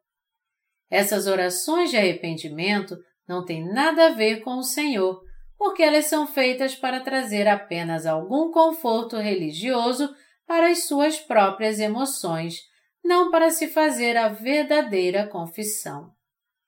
Pelo fato do Senhor ser essencialmente a luz da verdade, com este amor da verdade, ele salvou você e a mim de todos os nossos pecados de uma vez por todas. E quando cremos nesse verdadeiro Evangelho e confessamos nossas deficiências, nós podemos ter uma comunhão verdadeira com Deus. Por isso, conforme nós continuamos a viver neste mundo, sempre que começamos a habitar nas trevas, sempre que cometemos de fato obras malignas uns contra os outros e contra Deus, nós devemos confessar que essas obras são realmente malignas e que nós realmente falhamos em caminhar na luz. A razão pela qual podemos fazer a confissão correta é porque nos tornamos filhos de Deus por crermos no verdadeiro Evangelho da Sua salvação. Ao confessarmos que vivemos em trevas, podemos cumprir nosso chamado sendo a luz, porque nós somos realmente a luz deste mundo que nasceu de Deus. Você pode entender agora a verdade do Evangelho da Água e do Espírito? Você pode se tornar justo crendo nesse verdadeiro Evangelho? Se você pode, então é certo que você ignore seus pecados diários, já que você tem fé no Evangelho da Água e do Espírito? Não, absolutamente não. Mesmo depois de nos tornarmos justos diante de Deus, nós ainda continuamos a cometer pecados e a cometer atos malignos, e por isso não podemos declarar que não temos pecado. Quando nós pecamos contra Deus, devemos confessar a Ele que pecamos na nossa consciência e no nosso coração e também com nossos lábios. Para ser muito sincero, enquanto todos nós vivemos neste mundo, é mais do que possível que cometamos muitas obras malignas e que também tenhamos muitos pensamentos maus. Como nós temos manchas em nossa carne, e como é fácil para nós cometer vários erros carnais. Não é assim que eu e você somos realmente diante de Deus? É claro que é. Nós devemos fazer a confissão correta colocando nossa fé no Evangelho da Água e do Espírito. Todavia, se dissermos que permanecemos na luz e ainda assim não confessarmos as obras malignas que cometemos enquanto vivemos, não poderemos ter uma comunhão correta com Deus. Se nós não fizermos as boas obras que salvam almas para Deus, mas ao invés disso fizermos coisas mais ou buscarmos nossos próprios objetivos egoístas e quebrarmos a lei de Deus, então nós estaremos cometendo atos malignos contra Deus. Quando alguém comete algum ato maligno, ele deve confessar a Deus o que ele fez. Como poderia ele dizer para Deus: Eu nunca pequei? É verdade que os justos foram purificados de todos os pecados que cometeram por crerem no Evangelho da Água e do Espírito, mas mesmo assim, eles ainda não cometem atos malignos? Eles cometem atos malignos, sim, mas nosso Senhor apagou até mesmo esses pecados. Porque o Senhor apagou todos os nossos pecados com o Evangelho da Água e do Espírito quando admitimos a Ele que cometemos atos malignos sempre que nos confessamos, nós podemos ter uma relação verdadeira, profunda e pessoal com Deus. Isso é possível somente porque Deus apagou todos os nossos pecados com o Evangelho da Água e do Espírito.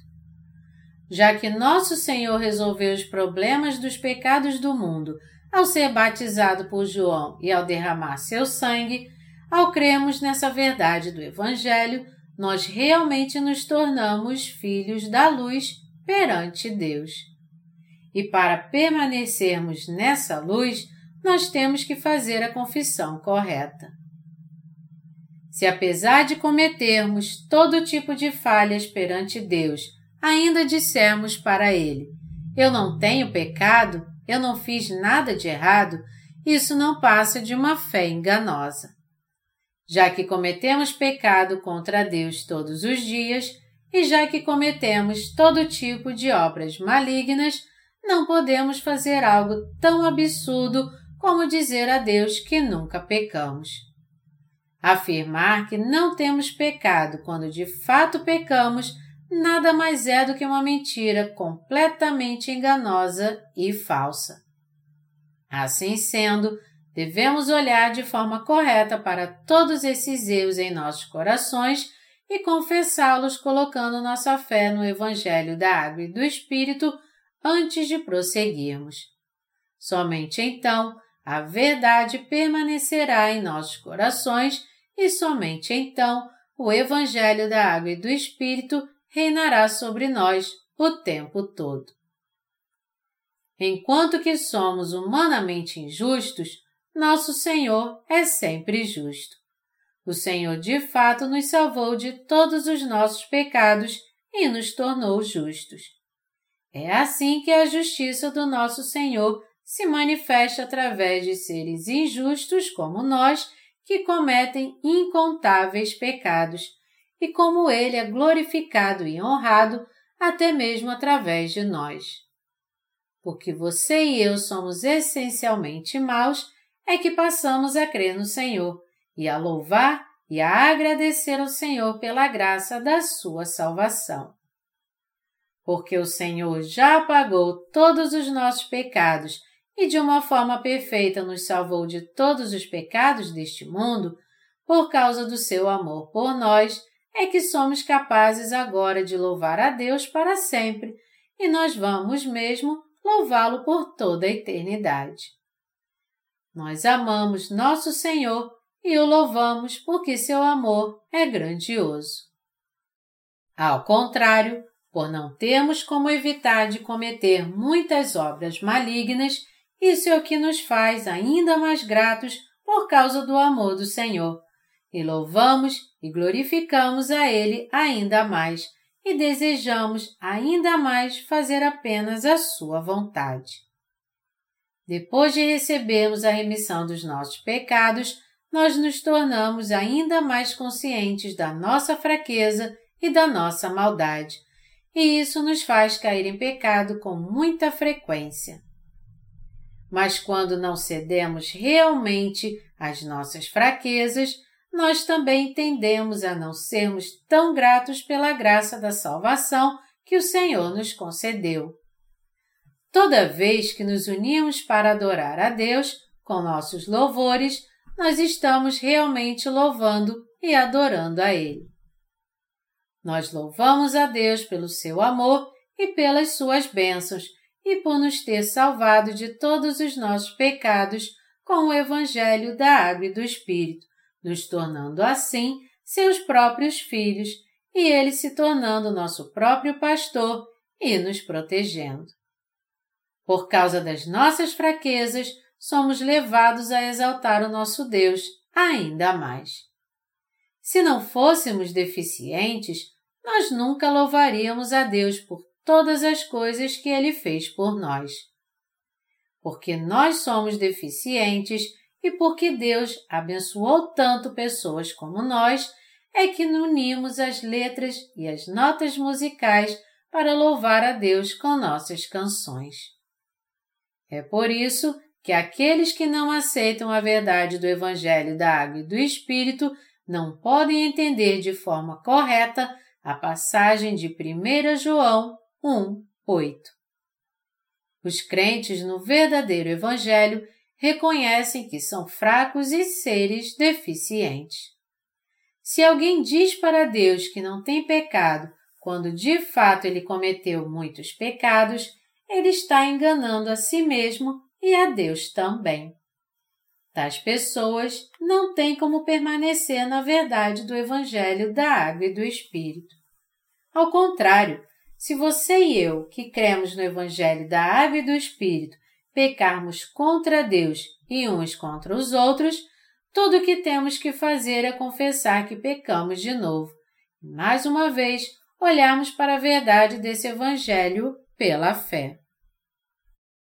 Sempre que confessamos nossas maldades e nossas transgressões, o Espírito Santo em nós nos assegura mais uma vez: Eu purifiquei todos os seus pecados, inclusive estes pecados com a água e o Espírito.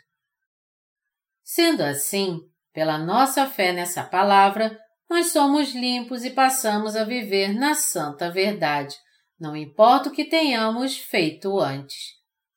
Para Deus, não passamos de pecadores que continuarão a pecar até o dia da nossa morte.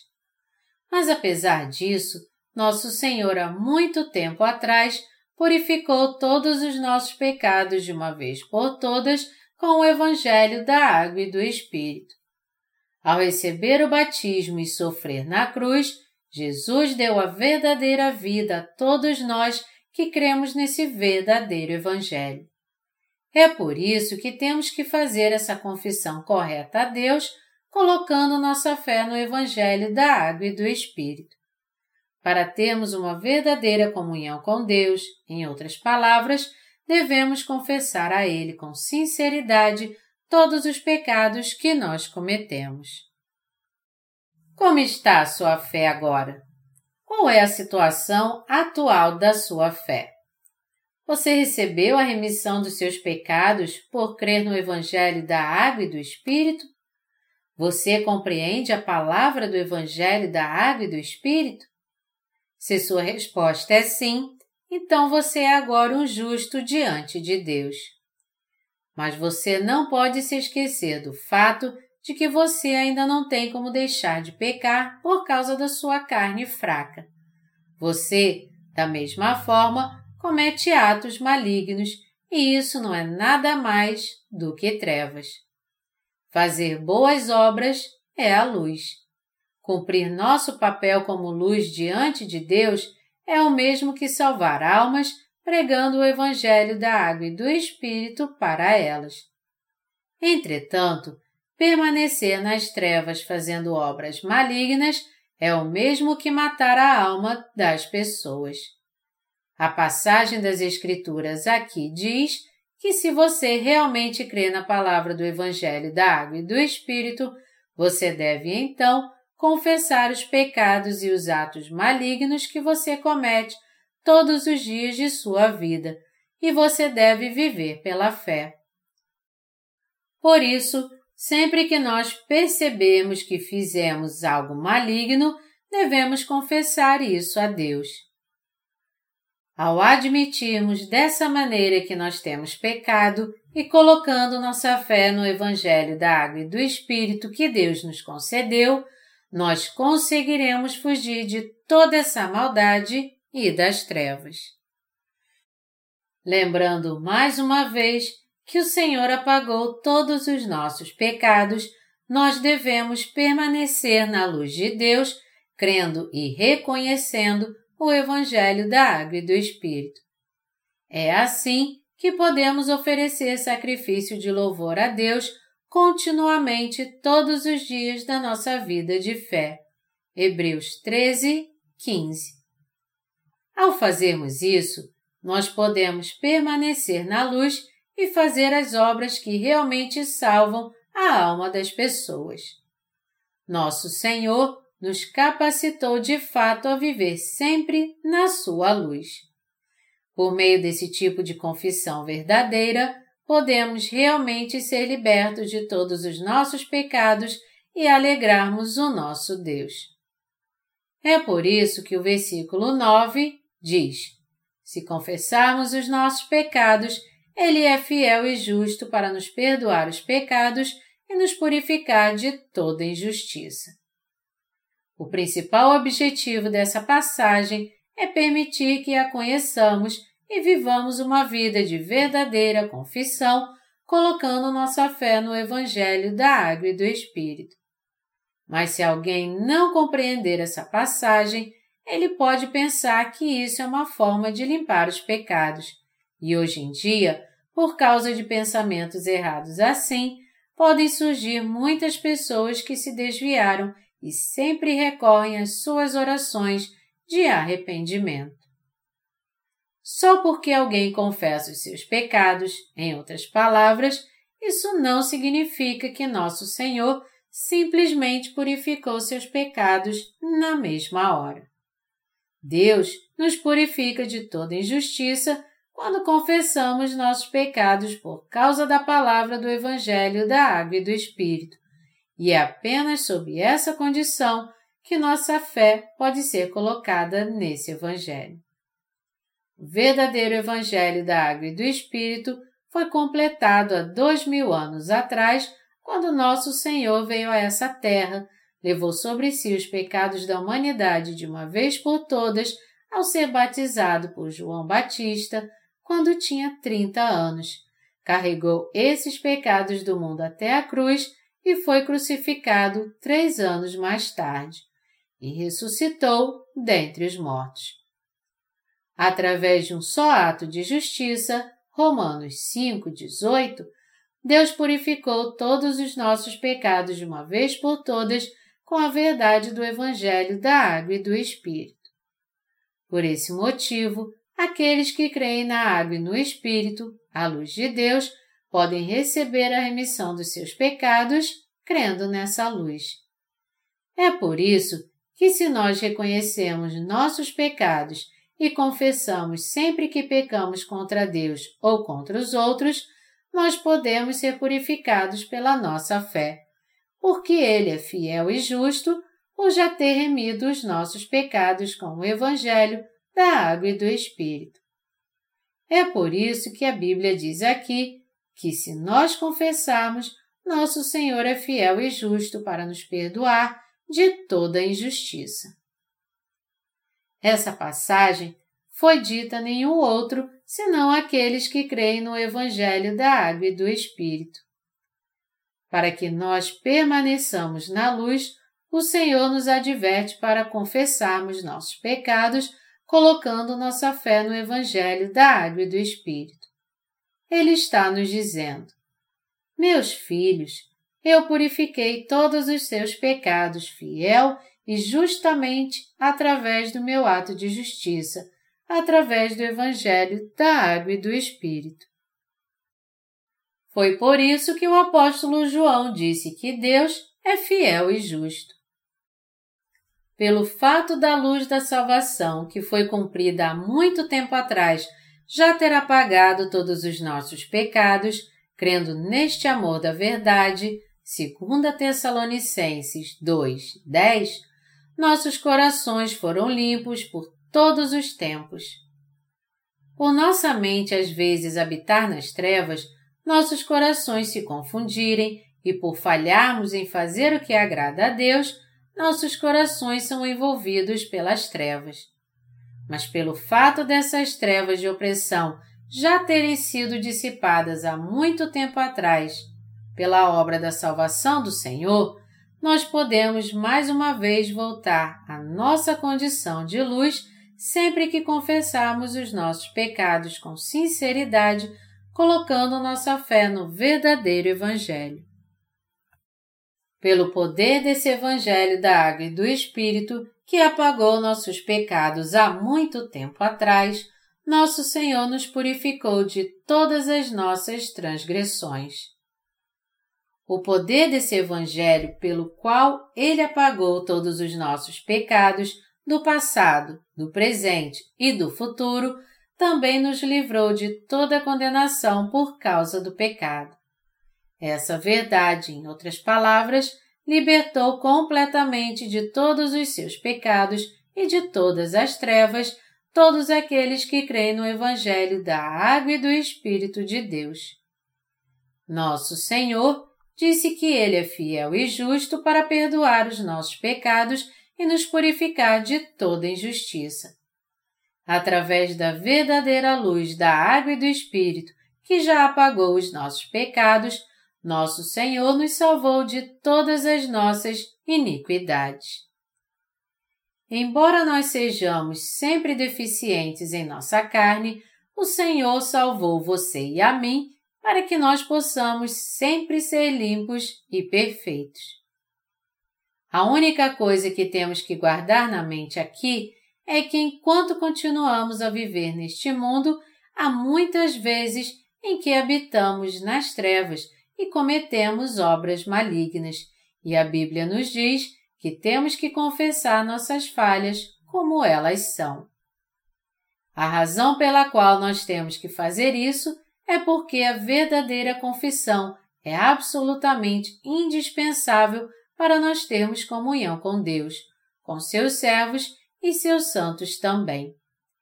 Se dissermos, enquanto há trevas em nossos corações, eu não fiz nada de errado, eu não pequei, não poderá então haver comunhão com Deus.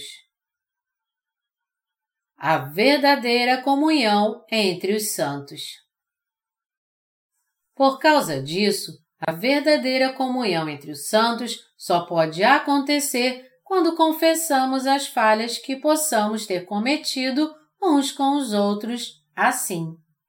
Eu errei com você, meu irmão, eu disse algumas coisas que eu não deveria ter dito, mas eu não quis te fazer nenhum mal. Por favor, me perdoe. Dessa maneira, é correto que nós admitamos claramente nossas falhas e peçamos perdão. Se a outra parte achar difícil tolerar nossos erros, nós temos que continuar pedindo perdão até que a reconciliação seja alcançada. A verdadeira reconciliação só pode ser possível quando nós confessamos nossos erros com sinceridade e pedimos perdão uns aos outros. Quando nós confessamos nossos erros uns aos outros, pelo fato do Senhor ter apagado todos os nossos pecados, nós podemos perdoar uns aos outros também, graças a este amor do Senhor. Pelo poder desse Evangelho da Verdade que apagou todos os nossos pecados, nós podemos ter paz uns com os outros em Cristo. Conforme continuamos a viver, é possível que acabemos construindo muros ao redor dos nossos corações por causa dos erros dos outros. Mas quando cremos no poder do Evangelho da Água e do Espírito, o amor incondicional de Deus começa a brotar em nossos corações e esse amor nos faz remover todos os muros dos nossos corações. Dessa maneira, esses muros que separam a nós, os santos, uns dos outros, são derrubados ao colocarmos nossa fé no Evangelho da Água e do Espírito e ao confessarmos nossos erros uns aos outros. Porque nós somos apenas seres humanos, nós erramos uns com os outros, cometemos pecados sujos e desprezíveis uns contra os outros e continuaremos cometendo esses pecados nos dias que virão. Quando nos afastamos uns dos outros por causa desses erros, o que desfaz essa separação é a confissão. você deve ter ficado chateado e desapontado com o que eu fiz com você. Me desculpe, foi minha culpa mesmo. É quando dizemos coisas assim que pode haver a verdadeira comunhão. Você não precisa jurar quando confessa seus erros, porque a Bíblia diz: Acima de tudo, porém, meus irmãos, não jureis nem pelo céu, nem pela terra, nem por qualquer outro voto. Antes, seja o vosso sim, sim, e o vosso não, não, para não cairdes em juízo. Tiago 5, 12. Ao contrário, se nós disséssemos apenas foi minha culpa, me desculpe, todas as discórdias acabariam então. Nosso Senhor já levou sobre si todas as nossas falhas, toda a nossa maldade. Sendo assim, na luz do nosso Senhor, todos nós podemos ter comunhão uns com os outros. Se nós conhecemos e cremos no Evangelho da Água e do Espírito que a Palavra de Deus falou, então seu poder é manifestado todos os dias na nossa vida naturalmente. Meus amados irmãos, o forte deve proteger o fraco e o fraco deve confiar. Aqueles que podem se abrir com alguém que é mais forte do que eles e são capazes de admitir suas falhas são realmente o povo de poder. Quando problemas surgem entre os santos, isso acontece geralmente por uma falha de ambos os lados. Se colocássemos toda a culpa num só dos lados, essa pessoa acharia muito difícil suportar essa injustiça por causa do seu orgulho. E isso também não é correto perante Deus. Todos nós erramos uns com os outros. É por isso que tudo que temos que fazer é apenas pedir desculpas e reconhecer nossos erros. Sem uma confissão assim, nós nunca poderemos ter uma comunhão verdadeira uns com os outros. Se não houver uma verdadeira confissão de pecados em nossas vidas, nós não poderemos ter uma comunhão verdadeira com Deus, nem uns com os outros. Como e com que tipo de fé, então, nós podemos ter comunhão com Deus e com os justos? Se há algo errado ou maligno que cometemos contra Deus, então precisamos saber como professar esses atos malignos. Deus, eu cometi tal e tal pecado, eu reconheço meus erros. Quando reconhecemos nossas falhas perante Deus assim, o Senhor é fiel e justo para purificar nossos corações com o Evangelho da Água e do Espírito que já pagou todos os nossos pecados. Nosso Senhor nos dirá então: Eu apaguei até mesmo aqueles pecados. E Ele nos tomará em seus braços com o amor da Sua verdade, que purificou todos os nossos pecados. Na condição de ter apagado os nossos pecados, nosso Senhor quer ter a verdadeira comunhão conosco. No Antigo Testamento está escrito: Vinde, pois, e arrazoemos, diz o Senhor. Ainda que os vossos pecados sejam como a escarlata, eles se tornarão brancos como a neve. Ainda que sejam vermelhos como o carmesim, se tornarão como a lã.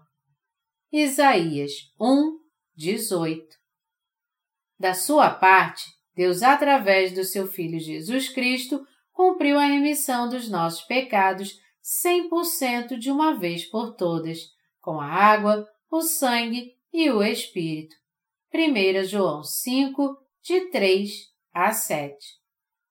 Tendo feito seu Filho levar sobre si dessa maneira todos os pecados do mundo, condenando esses pecados e assim apagando todos eles 100%, Deus Pai está nos dizendo agora para crermos nisso e para confessarmos nossos pecados pela fé.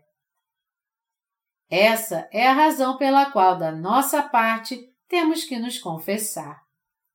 Por quê? Porque isso pressupõe o fato de que Deus perdoou totalmente e completamente todos os nossos pecados 100%. E é por causa dessa situação que temos que nos confessar em paz. E pela fé, nós, os justos, podemos confessar nossas falhas em nosso meio também. Nós, de fato, não percebemos o quanto somos soberbos e egoístas. Por exemplo, na minha igreja, nós às vezes nos reunimos para jogar futebol. Quando nós jogamos, há vezes em que os membros da nossa congregação não se importam em passar a bola para mim, jogando só para eles mesmos. Eu digo para eles então: não vamos mais jogar futebol. Até mesmo esse ato é maligno. Embora tenhamos um jogo amigável, todos nós fazemos tudo para poder vencer, e se acabamos perdendo, queremos estragar o momento, nossos corações humanos são assim mesmo. Esse exemplo não é de fato muito ruim. Há outros exemplos muito piores do que esse. Confessar nossos pecados a Deus não é algo tão difícil de fazer. Tudo que nós precisamos ter diante de Deus é fé no Evangelho da Água e do Espírito. Também não é tão difícil confessarmos nossos pecados uns aos outros. Irmão ou irmã, eu cometi esses e esses erros. Me desculpe. Por favor, me perdoe. Eu lamento mesmo por tudo aquilo.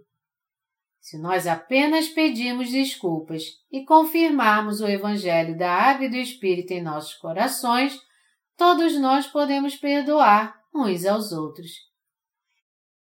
Existe alguém entre os justos que irá nos julgar depois de termos nos desculpado? Quem é que pode julgar outra pessoa? Ao contrário, o pecado do coração que não sabe como se desculpar é que deve ser condenado.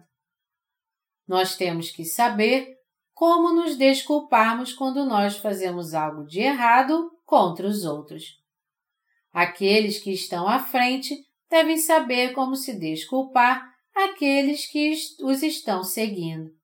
E aqueles que os estão seguindo também devem saber se desculpar aqueles que estão à frente deles.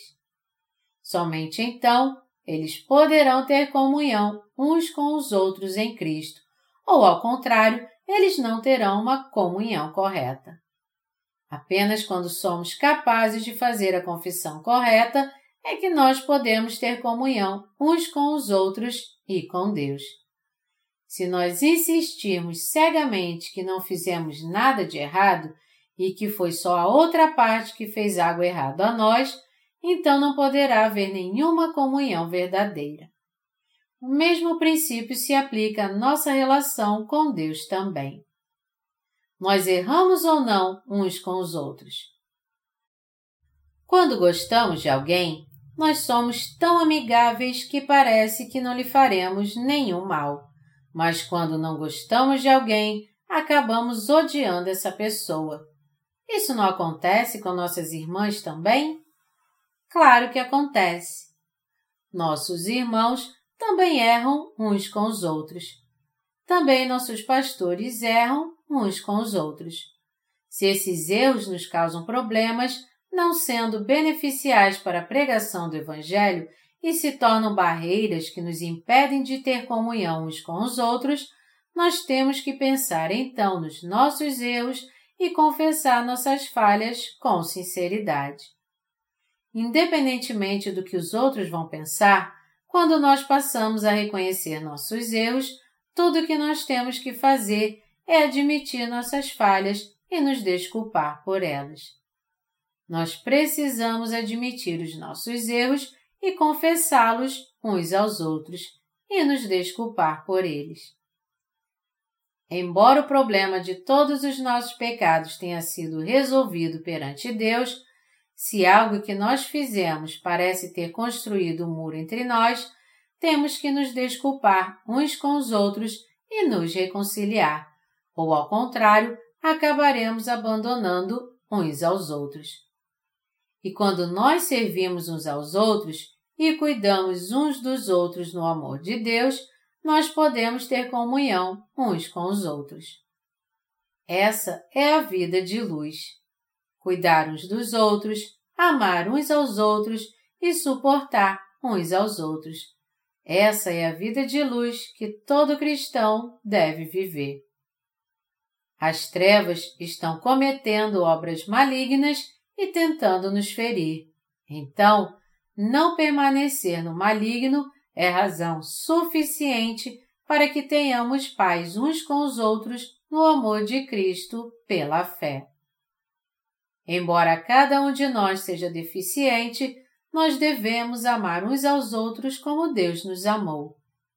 O Senhor nos ordenou: Amai-vos uns aos outros.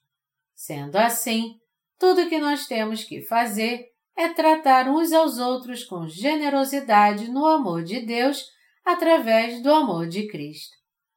Se nós acabarmos não tendo nenhuma comunhão, somente o diabo ficará feliz.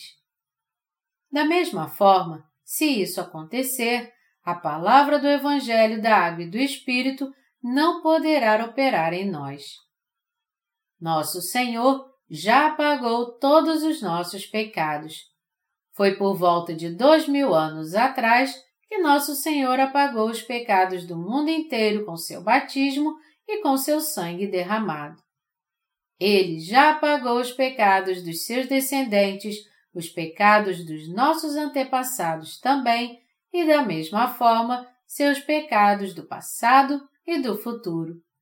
O que então nós temos que fazer? Nós temos que ter comunhão uns com os outros no amor de Jesus Cristo, crendo nesse amor. Mesmo que a situação atual seja diferente, se nós estamos chateados uns com os outros e achamos difícil conviver com alguém, isso então só pode significar que nós erramos uns com os outros. De vez em quando, nós realmente pecamos. É muito fácil fazermos coisas mais uns com os outros, mas isso tem pouca importância contanto que nós façamos a verdadeira confissão uns com os outros.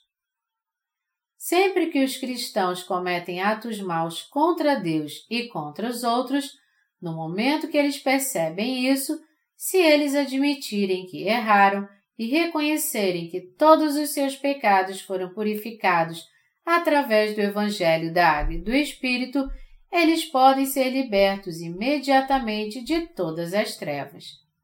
Isso porque nós temos em nossos corações a verdade poderosa do Evangelho da Água e do Espírito. Porque esse verdadeiro Evangelho está em nossos corações e porque você e eu cremos na luz de Deus, as trevas não podem mais reinar sobre nós. É crendo no Evangelho da Água e do Espírito que somos libertos das trevas e transformados pela luz da vida. E nessa luz brilhante, nós podemos amar o Senhor, amar nossos irmãos, amar a Igreja e amar as outras almas. Isto é, podemos viver nossa vida de luz. Uma vez que nosso Senhor nos purificou de toda injustiça com o verdadeiro Evangelho, tudo o que nós temos que fazer é confessar os pecados que cometemos pela fé, crendo nesse Evangelho. É por isso que 1 João 1, 10 diz: Se dissermos que não temos pecado nenhum, a nós mesmos nos enganamos e a verdade não está em nós. Nós somos pessoas que cometem pecado o tempo todo. Então, quando nós reconhecemos o Evangelho da Água e do Espírito e também reconhecemos nossos erros diante de Deus e dos outros, o poder da palavra do Evangelho opera em nossas vidas, nos assegurando que nada nos faltará como filhos da luz. Através do Evangelho da Água e do Espírito, nós agora podemos nos tornar aqueles que podem viver corretamente uma vida de luz. A Bíblia diz que se nós dissermos a Deus que não temos pecado, nós fazemos dele um mentiroso. Então, Todos os dias e a todo momento, sempre que pecarmos, devemos confessar a Deus que pecamos. Mas se alguém disser, eu não fiz nada de errado, eu não cometi nenhum pecado, eu não fiz nenhum mal, estará falsamente tornando Deus um mentiroso. Nós simplesmente ficamos sem saber o que dizer diante de tais pessoas sem nenhum bom senso. Se aconteceu de nossos atos serem errados, embora tenham sido sem intenção, então tudo o que temos que fazer é admiti-los e dizer: Me desculpe, eu cometi esses erros sem querer. Mesmo assim, ainda há pessoas que são incapazes de fazer isso e, ao contrário, ficam presas ao seu orgulho. Pessoas que são teimosas e mau caráter que afirmam: Eu não fiz nada errado para Deus, nem para os outros. Eu não cometi nenhum pecado. Não há nada errado ou maligno que eu tenha feito e eu não fiz nada de errado para a Igreja de Deus. Quando encontramos pessoas assim, nós simplesmente não sabemos o que dizer. Aqueles que dessa forma não conhecem a si mesmos têm corações que são maus e duros como a pele de um jacaré. O que então poderíamos nós dizer àqueles cujos corações estão endurecidos assim, já que eles nem mesmo admitem que fizeram algo de errado? Ser humano é ser imperfeito, e é com aqueles que demonstram essa imperfeição humana que nós temos que nos compadecer.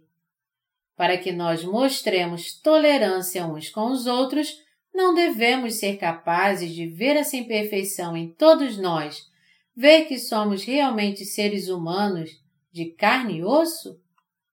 Nós, os crentes no Evangelho da Água e do Espírito, precisamos ter corações amáveis na verdade do Evangelho. Nós precisamos acreditar no amor de Deus e neste amor, nós também precisamos saber como amolecer nossos corações e admitir nossas falhas.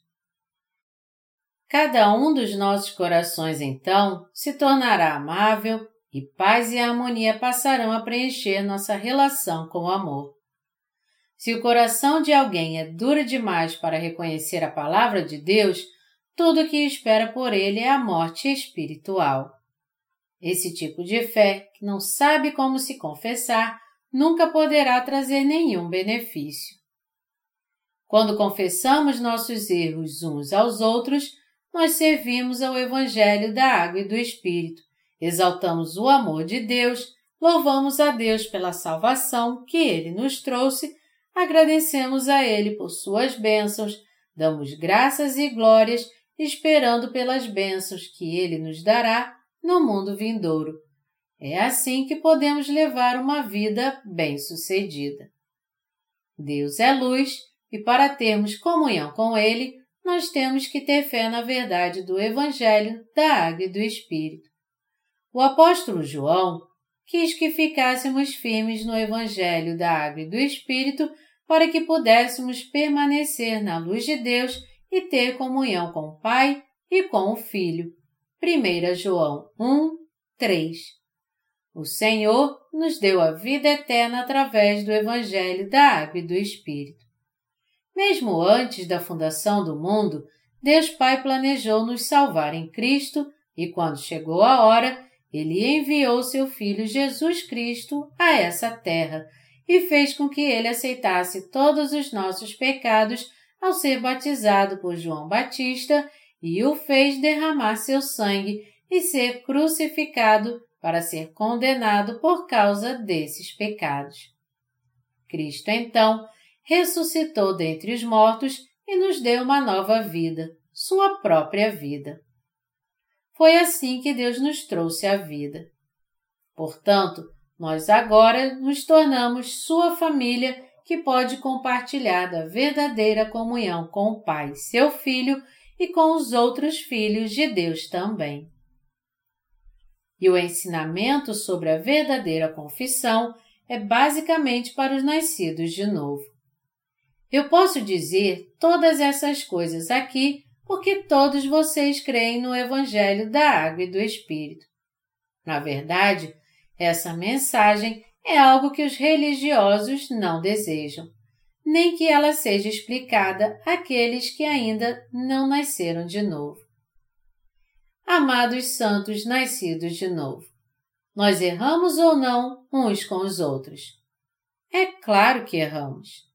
Se apesar das nossas falhas nós não as confessarmos uns aos outros, nossa relação irá se estagnar. Nós então temos que confessar nossas falhas uns aos outros, dizendo: Me desculpe pelos meus erros. A culpa foi toda minha. Tudo o que temos fazer, em outras palavras, é apenas confessar nossos erros. Se tal confissão fosse feita, poderia haver alguém entre nós que dissesse: Por que você fez isso? Vem aqui e pague pelo que você fez? Se existe alguém assim, ninguém será capaz de confessar seus pecados a essa pessoa novamente. Se nós somos incapazes de confessar nossos pecados uns aos outros, então não há comunhão nem união de coração. Essa é uma grande perda para todos nós, e uma vida assim nada mais é do que uma vida infernal. Nós sabemos que é quando admitimos nossas falhas na nossa fé no Evangelho da Água e do Espírito que existe verdadeira comunhão. E nós temos visto várias vezes que nisto é que o amor é encontrado. Nessa hora, assim como o apóstolo João está nos dizendo para confessarmos nossos pecados na verdade da luz de Deus, nós precisamos olhar para trás e examinar como tem sido nossa vida de fé. Conforme continuamos a viver nossa vida de fé, há muitas vezes que em que Satanás, procurando uma oportunidade, tenta incitar a discórdia entre nós, para que briguemos uns com os outros, condenemos uns aos outros, apontemos nossos dedos uns para os outros e julguemos uns aos outros. Mas ninguém jamais poderá julgar os justos. É o Senhor que é o único juiz e porque nosso Senhor nos amou, ele já apagou todos os nossos pecados com o Evangelho da Água e do Espírito. O que nos resta fazer é somente o dever de confessarmos nossos erros a Deus e uns aos outros. Não há mais nada a fazer. Quem poderia de alguma forma julgar alguém? Não há nenhum outro juiz senão Jesus Cristo e ninguém pode ser mais justo do que o outro. Aqueles que creem no Evangelho da Água e do Espírito são todos igualmente justos. A única coisa que separa um ser humano do outro é se ele crê ou não nesse Evangelho da Água e do Espírito. Não há nada mais que nos separe. Foi porque Satanás semeou o joio em todo o mundo e o corrompeu todo que o cristianismo até hoje mantém suas crenças enganosas. Por todo esse tempo, as pessoas somente aprenderam esses enganos e quando elas ouvem nossas pregações, então, isso é algo novo para elas. E há também aqueles que dizem que não creem no que eles ouvem, já que isso é totalmente diferente das suas próprias pregações. Quando nós ouvimos o que os pastores evangélicos pregam e o que nossos pastores que creem no Evangelho da Água e do Espírito pregam, nós podemos facilmente entender na mesma hora que essas pregações são completamente opostas umas às outras. Elas são 100% opostas. Um crente que frequenta uma igreja evangélica ouviu minha pregação uma vez e disse para mim: Você é tão diferente do pastor da minha igreja.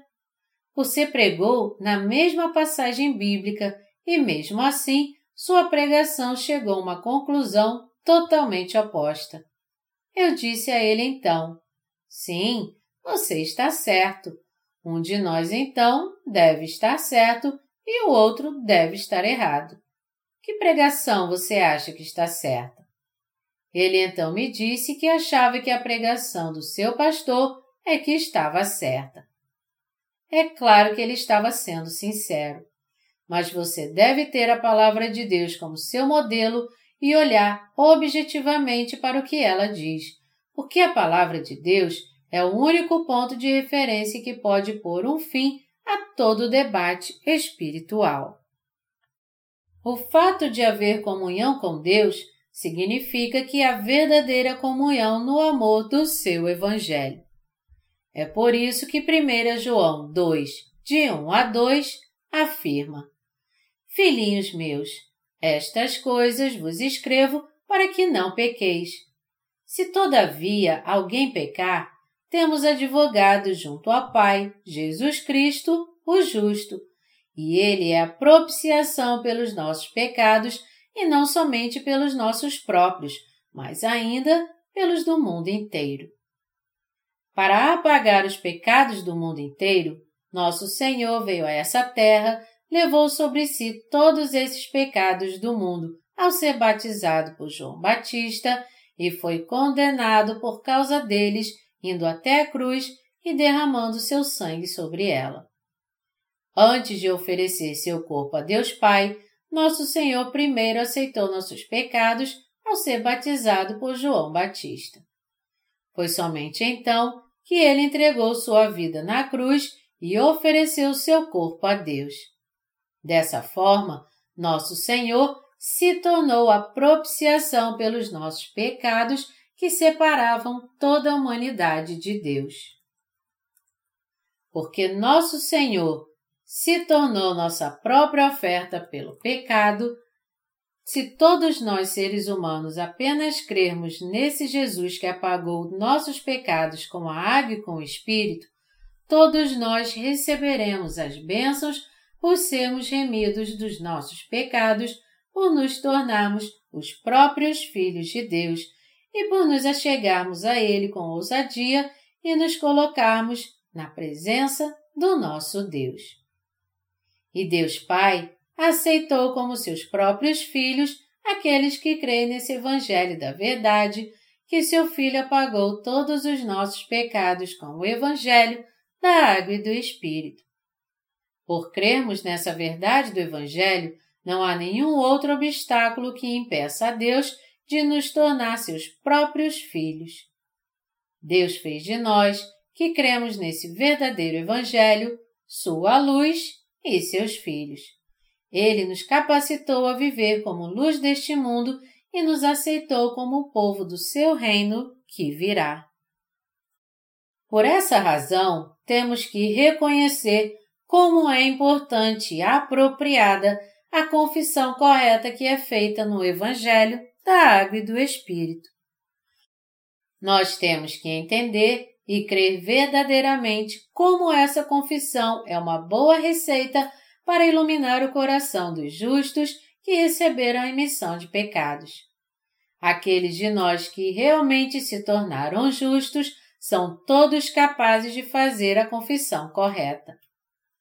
Deus fez dos crentes no Evangelho da Água e do Espírito seus próprios filhos, que podem fazer essa confissão correta.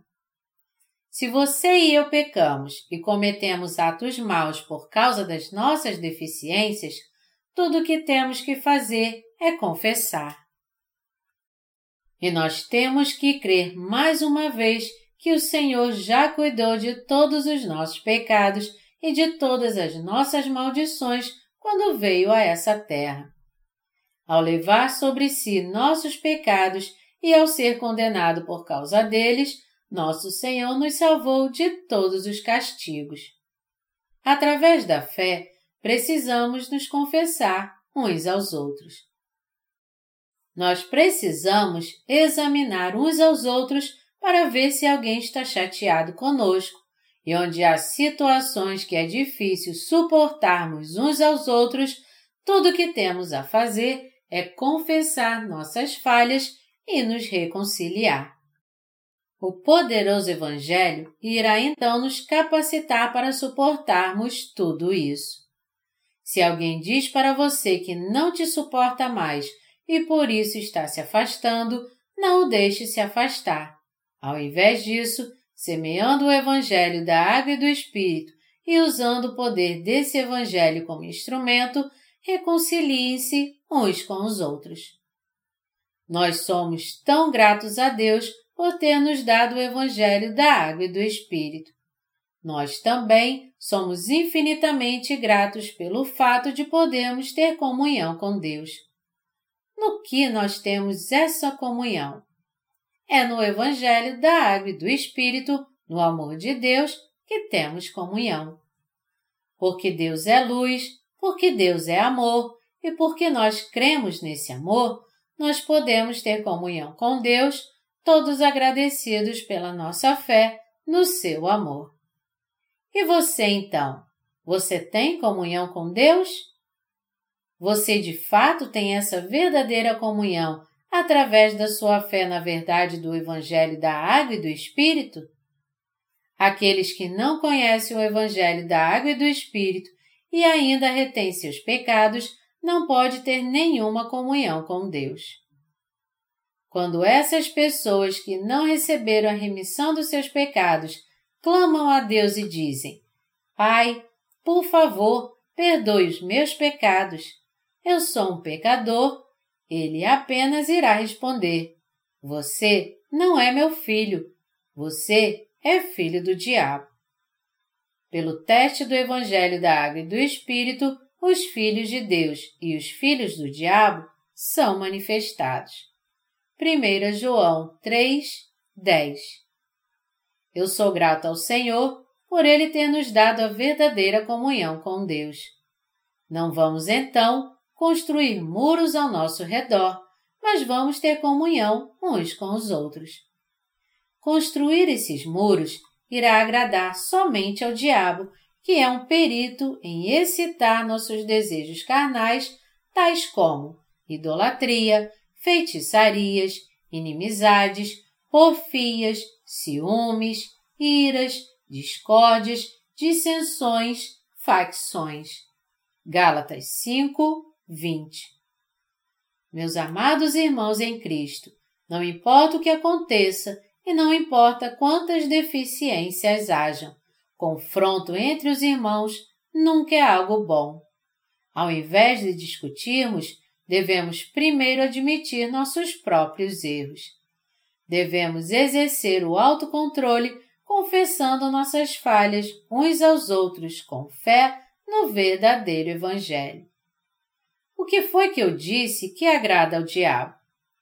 O diabo adora quando discutimos uns com os outros e construímos muros entre nós. Ele se alegra quando brigamos uns com os outros para ver quem é melhor do que quem assim como quando nos recusamos a admitir nossas falhas uns aos outros. O fato de sermos os justos nascidos de novo significa que não erramos mais? Longe disso, nós ainda continuamos sempre deficientes, cometendo erros, não contendo nossa língua e cometendo muitas falhas. Sempre que fazermos isso, nós devemos confessar e nos desculpar pelas nossas falhas. Porque o Senhor nos amou, nós agora somos justos pela fé. Nós de fato não temos pecado. Isso porque o Senhor apagou todos os nossos pecados. Você e eu devemos estar bem atentos às traiçoeiras ciladas de Satanás. É o diabo que incita a discórdia entre a humanidade. Se nós cairmos nessa armadilha e discutirmos uns com os outros, cada um de nós não será capaz de servir ao Evangelho e acabará morrendo espiritualmente. Ao invés de ficarmos apontando o dedo uns para os outros, nós temos que pensar primeiro nos nossos próprios erros diante de Deus. E o que dizemos não aos outros, mas a nós mesmos, é que devemos examinar.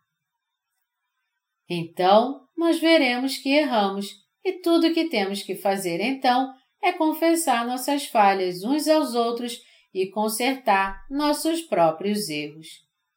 Se não pudermos nos consertar 100%, não importa o quanto tentemos, então nós teremos que viver somente pela fé até o dia da volta do nosso Senhor, mesmo que continuemos sendo deficientes.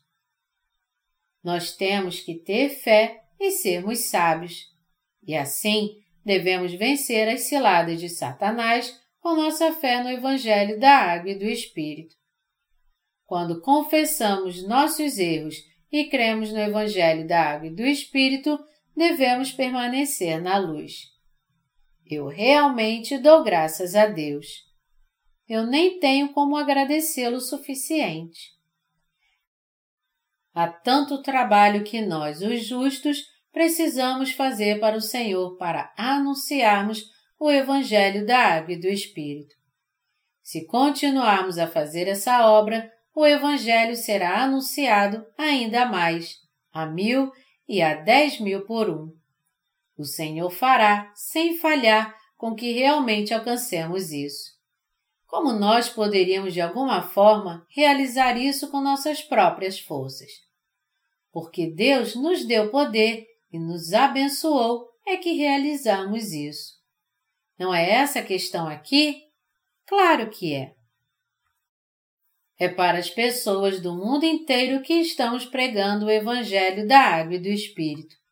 Deus confiou a nós a sua boa obra de anunciar o Evangelho e é através de nós que ele trabalha. Isso é algo real. Nós agora estamos de fato pregando o Evangelho no mundo inteiro. Eu acredito que Deus nos deu o poder para cumprir sua obra de anunciar o Evangelho em todo o mundo, porque mesmo que não tenhamos poder em nós mesmos, nosso Deus é todo-poderoso. Eu dou mais graças ainda a Deus por ter nos capacitado a fazer a verdadeira confissão. Aleluia!